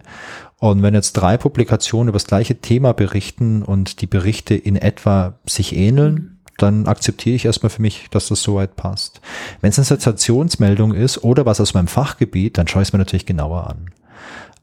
Also das finde ich äh, für mich einen ganz wichtigen Take. Wir brauchen Vertrauen und das hat auch Mhm, ganz viel, finde ich, mit so. Medienkompetenz zu tun. Aber das ist auch das, was wir heute ähm, oder was ich auch vorhin sagte, ne, wenn jetzt, wenn du jetzt im Mittelalter auf dem Dorf lebst und da kommt einer und erzählt dir was. Ja. Hat dann wahrscheinlich auch mit Vertrauen in welche Richtung auch immer zu tun. Vertrauen in die göttliche Instanz, Vertrauen in den, der dir das gerade erzählt. Ne? Ja, und ich, so, so ein zweiter Gedanke, den ich noch habe, ähm, viele so Fälschungen oder so Fake News, das sind ja Antworten, einfache Antworten auf große Fragen. Und ich kann mega nachvollziehen, dass man da Bock drauf hat. Ähm, als die Pandemie am Start war, Mhm. äh, war das ein riesengroßes Ding, eine riesengroße Veränderung, die mich am Anfang völlig überfordert hat. Ja. Also es war halt, also ich meine, ich habe viele Endzeitfilme Ja, im so. Leben schon gesehen, aber das war halt genau so. Und Ja, kann ich nachempfinden, hat sich bei mir auch so angefühlt. Und ja, und mich haben viele Sachen verwirrt. Also mich hat verwirrt, dass irgendwie gefühlt jede Woche irgendwie andere Statements kamen, jetzt von der Regierung oder von irgendwelchen Experten, dass sich dann äh, auch Leute widersprochen haben und so. Das hat mich alles schon am Anfang Mhm. verwirrt, weil halt die Welt auf dem Kopf stand. Und ich habe links und rechts auch ähm, also es ist nicht politisch links und rechts, sondern so mhm. räumlich links und rechts, auch Bekannte gehabt, die haben dann halt einfach äh, einfache Antworten gesucht und haben die halt auch akzeptiert für sich. Und ähm, ich glaube, das große Problem ist, manche, manche Sachen sind einfach komplex. Also ich mache beruflich Projektmanagement und sowas ja. ist teilweise sehr komplex. Du hast ja. irgendwie Kunden, du hast da fünf Stakeholder, du hast ein Team mit zehn Leuten, du hast das und das und das und ganz viele unterschiedliche Interessen. Und das kriegt man schon noch ganz gut hin, meistens.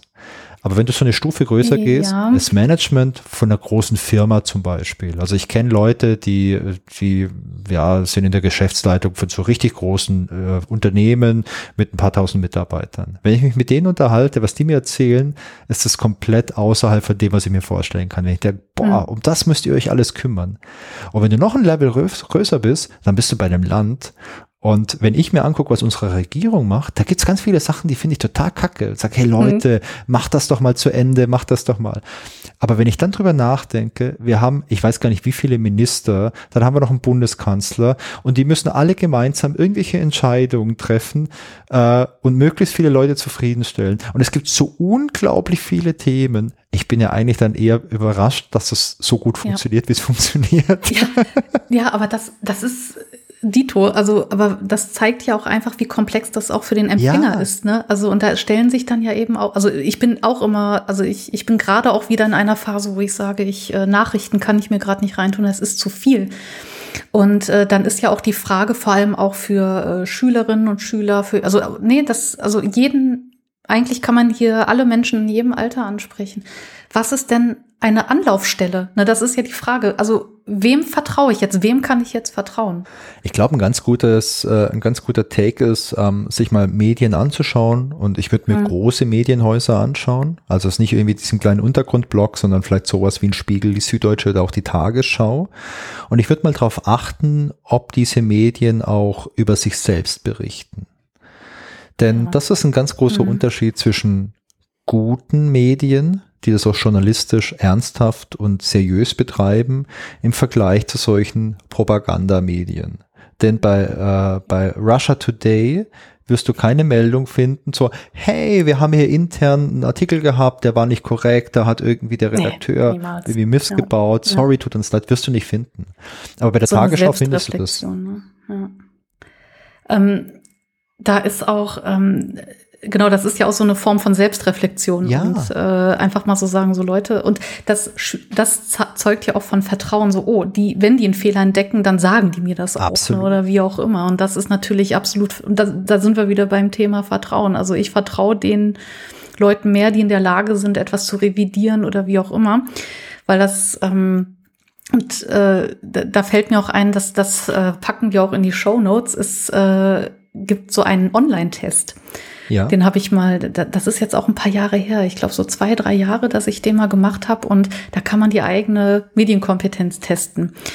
Und jetzt denkt man sich erstmal so, ja, ich erkenne doch äh, News, Fake News, wenn ich Na, die sehe und so weiter. Und äh, das, das ist ganz gut, um sich da selber vielleicht noch, also es ist, wie gesagt, ein bisschen her, da ich den gemacht habe, aber es war ganz nett. Also, und da bin ich an ein, zwei Stellen auch äh, ja. ein bisschen an die Grenzen gekommen. Da musste ich auch schon mal genauer hinschauen. Ja.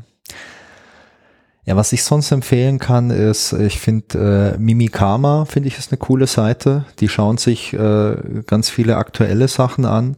Und äh, ähm, wenn ihr euch bei Mimikama was anschaut, ist es nicht so, dass ihr denen glauben müsst. Das ist auch was mhm. Spannendes. Die fassen euch schon zusammen, warum was wahr sein wird oder nicht, aber mhm. die listen euch auf, mhm. warum sie das sagen. Und das finde ich super spannend. Das ist nicht nur so, dass sie sagen, nein, das ist Blödsinn, das ist Fake News oder ja, das ist richtig, sondern sie sagen, hey, schau mal her, wir haben recherchiert, das Bild, das hier verwendet wird, das stammt ursprünglich aus einer ganz anderen, äh, aus einem ganz anderen Zusammenhang. Mhm. Hier haben wir euch das Originalbild verlinkt, schaut es euch mal an, das ist vielleicht beschnitten oder neu eingefärbt, wie in dem mhm. initialen Beispiel. Und äh, wir schlussfolgern einfach aus diesen Gründen kann das nicht wahr sein. Und sowas finde ich super.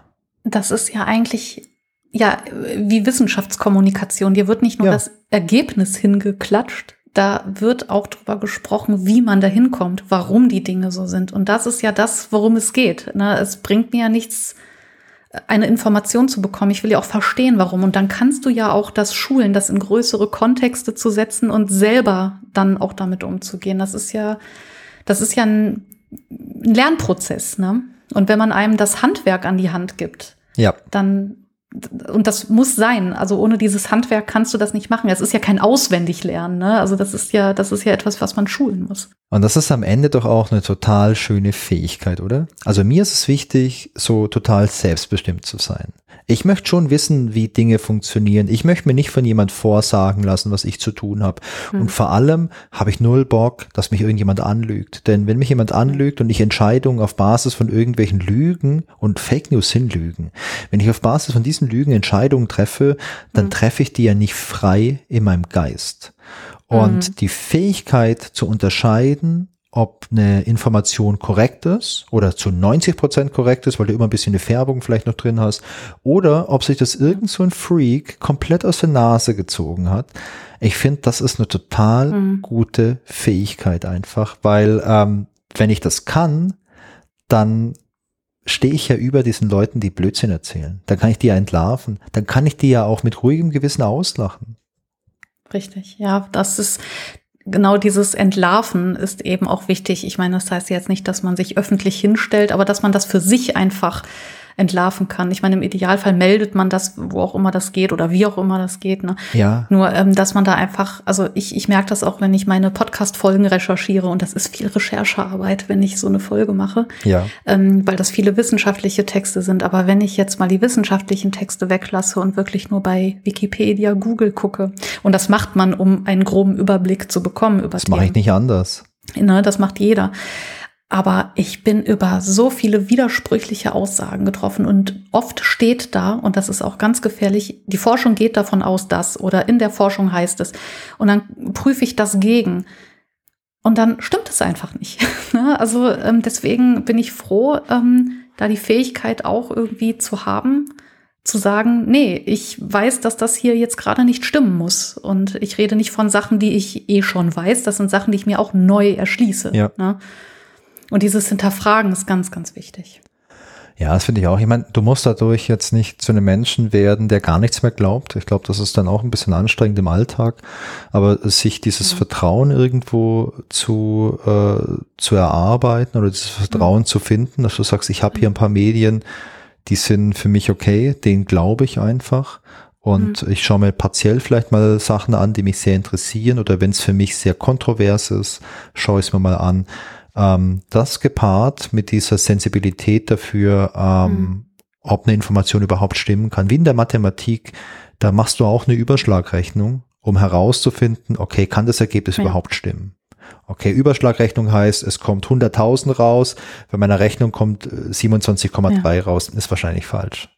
Ja. Dann, dann bohre ich noch mal tiefer und ähm, ich glaube, das kannst du bei so Sensationsmeldungen halt auch gut machen. Mhm. Ähm, mhm. Und es ist doch auch toll zu wissen, wie funktioniert es zum Beispiel 5G? Also ich lese jetzt in den, ich lese im Internet, das ist super schlimm und macht alles, macht mich unfruchtbar, grillt mir mein ja. Gehirn, macht vielleicht aber auch Gehirnmanipulation, also macht ganz viel. Das klingt erstmal total furchtbar. Aber mein Anspruch wäre jetzt herauszufinden, wie funktioniert das. Und das ist mhm. viel Arbeit. Ja. Also sich in so eine Technologie einzuarbeiten, ist mega viel Arbeit. Ich kann natürlich jemand fragen, der sich mit Technologie auskennt. Also wenn ich jetzt wissen möchte, mhm. wie funktioniert, äh, wie funktioniert ein Motor mit dem Auto, ähm, dann würde ich wahrscheinlich zum Kfz-Mechaniker oder zur Mechanikerin genau. gehen und sagen, hey, Kannst du mir hier mal weiterhelfen? Ich weiß es nicht. Du beschäftigst dich seit 20 Jahren damit. Würde ich vertrauen erstmal. Und ich würde wahrscheinlich jetzt nicht zu einem Bäcker gehen, der äh, da mal was im Internet drüber gelesen hat. Das ist aber auch ein ganz wichtiger Punkt, weil also bei mir zum Beispiel ist das einfach auch ein Urvertrauen in die Wissenschaft, weil ich ich kann jetzt nicht mal eben Physikfakten nachprüfen, also komplexere. Ich kann jetzt nicht in der Biologie oder irgendwelche ja. Fächer. Da kann ich nicht sagen, stimmt, stimmt nicht oder ich weiß vielleicht nicht, wie ich das in diesem Fachbereich mache. Bei mir ist es einfach, ich weiß, wo ich meine Anlaufstellen habe und dann ist es bei mir einfach ein Vertrauen in die Wissenschaft. Ganz genau. Das hat ja auch nicht jeder. Ja, und wenn man es nicht hat, muss man vielleicht auch mal drüber nachdenken, ja. warum nicht? Wurde man irgendwo genau. mal enttäuscht? Sowas genau. kann ja passieren. Und was kann man denn vielleicht tun, um einen zweiten Anlauf zu schaffen? Denn ich glaube, ähm, ich glaube, das lohnt sich, weil definitiv. Ja, am Ende ist es doch schön zu wissen, dass du nicht von jemand manipuliert wirst. Richtig. Und wenn man auch eins, wenn ich, vielleicht ist das auch ein schöner Abschlusssatz, ein schönes Abschlusszitat. Ja. Das fälschlicherweise Mark Twain zugeschrieben wird. Welches aber irgendwie wird. Das heißt, Geschichte wiederholt sich nicht, aber sie reimt sich. Ich finde, das ist ein sehr, sehr schöner Abschluss. Nicht wahr? Das verbindet uns über die Jahrhunderte. Katrin, wir haben jetzt fast äh, zwei Stunden, glaube ich, gesprochen und es Haben kam mir wir. gar nicht so lang vor. Ähm, ja, war mir ein Vergnügen. Es war mir auch ein Vergnügen und äh, es kam mir auch nicht so lang vor. Allerdings, da ich gerade im Stehen aufnehme, die Rückenschmerzen sind ein kleines Indiz, dass es tatsächlich so lange gedauert hat, aber kommt mir vom Austausch her gar nicht so vor. Also ganz großartig. Vielen lieben Dank. Ja, also bei mir ist der Thermometer, den ich hier auf dem Tisch stehen habe, äh, ist ein Indiz, dass es schon lange ist, denn ich bin ja hier im äh, Ah. digitale Anomalien-Studio und äh, Ja. es ist gerade noch ein sehr heißer Sommertag und das Fenster ist natürlich zu wegen den Außengeräuschen. Oh. Das heißt, ich habe jetzt gerade 30,2 Grad hier. Ach du meine Güte. Ja, hier wird's auch ein bisschen. Dann würde ich sagen, wir haben doch jetzt so einen, ja, schönen Abschluss gefunden. Ja, und ich kann nur noch sagen, äh, für alle, die jetzt sonst äh, nur die digitalen Anomalien hören, hört auf jeden Fall mal bei der Katrin rein bei Irmimi. Den Link, den findet ihr natürlich in den Show Notes und ich äh, finde es immer mal unterhaltsam, sich so Geschichten aus dem Mittelalter anzuhören. Ja, und natürlich gebe ich das Gleiche zurück an alle lieben Irmimi-Hörerinnen und Hörer. Hört auf jeden Fall bei Wolfgang rein, wenn ihr auch an digitalen Themen interessiert seid. Aber meine Hörerinnen und Hörer, die sind vielfältig interessiert. Deswegen bin ich da sehr optimistisch. Ja, das ist sehr, sehr schön. Und äh, keine Angst haben vom Titel, ähm, das ist kein Hardcore-Informatik-Podcast. Ich versuche die Themen auch immer so zu erklären, dass man da auch Freude dran haben kann, ohne ein Informatikstudium. Das kann ich bestätigen. Katrin, vielen Dank und ich wünsche dir noch einen schönen Abend. Den wünsche ich dir auch. Dann mach's gut. Das war die Folge Nummer 65 von den digitalen Anomalien. Ich hoffe, es hat euch wieder Spaß gemacht. Ich freue mich, wenn ihr auch bei der nächsten Folge wieder mit dabei seid. Genauso freue ich mich aber auch über euer Feedback. Sehr gerne per E-Mail an feedback at digitaleanomalien.de oder als Kommentar zur Folge auf digitaleanomalien.de. Und wenn ihr Lust habt, dann folgt mir doch auch noch auf Instagram oder Mastodon. Außerdem gibt's noch einen Discord-Server, auf dem können wir über die Themen aus dem Podcast und sonstige Kuriositäten diskutieren. Ihr findet alle Links in den Show Notes und auf digitaleanomalien.de. Ich würde mich sehr freuen, wenn ihr den Podcast weiterempfehlt oder mir eine Sternebewertung bei Apple Podcasts oder Spotify gebt. Das hilft mir, neue Leute zu erreichen. Und ganz toll wäre natürlich so ein kleiner Bewertungstext bei Apple Podcasts. Und vergesst nicht bei Katrin und dem Irmimi Podcast vorbeizuschauen. Es lohnt sich und macht's gut, bleibt gesund und bis zum nächsten Mal. Tschüss.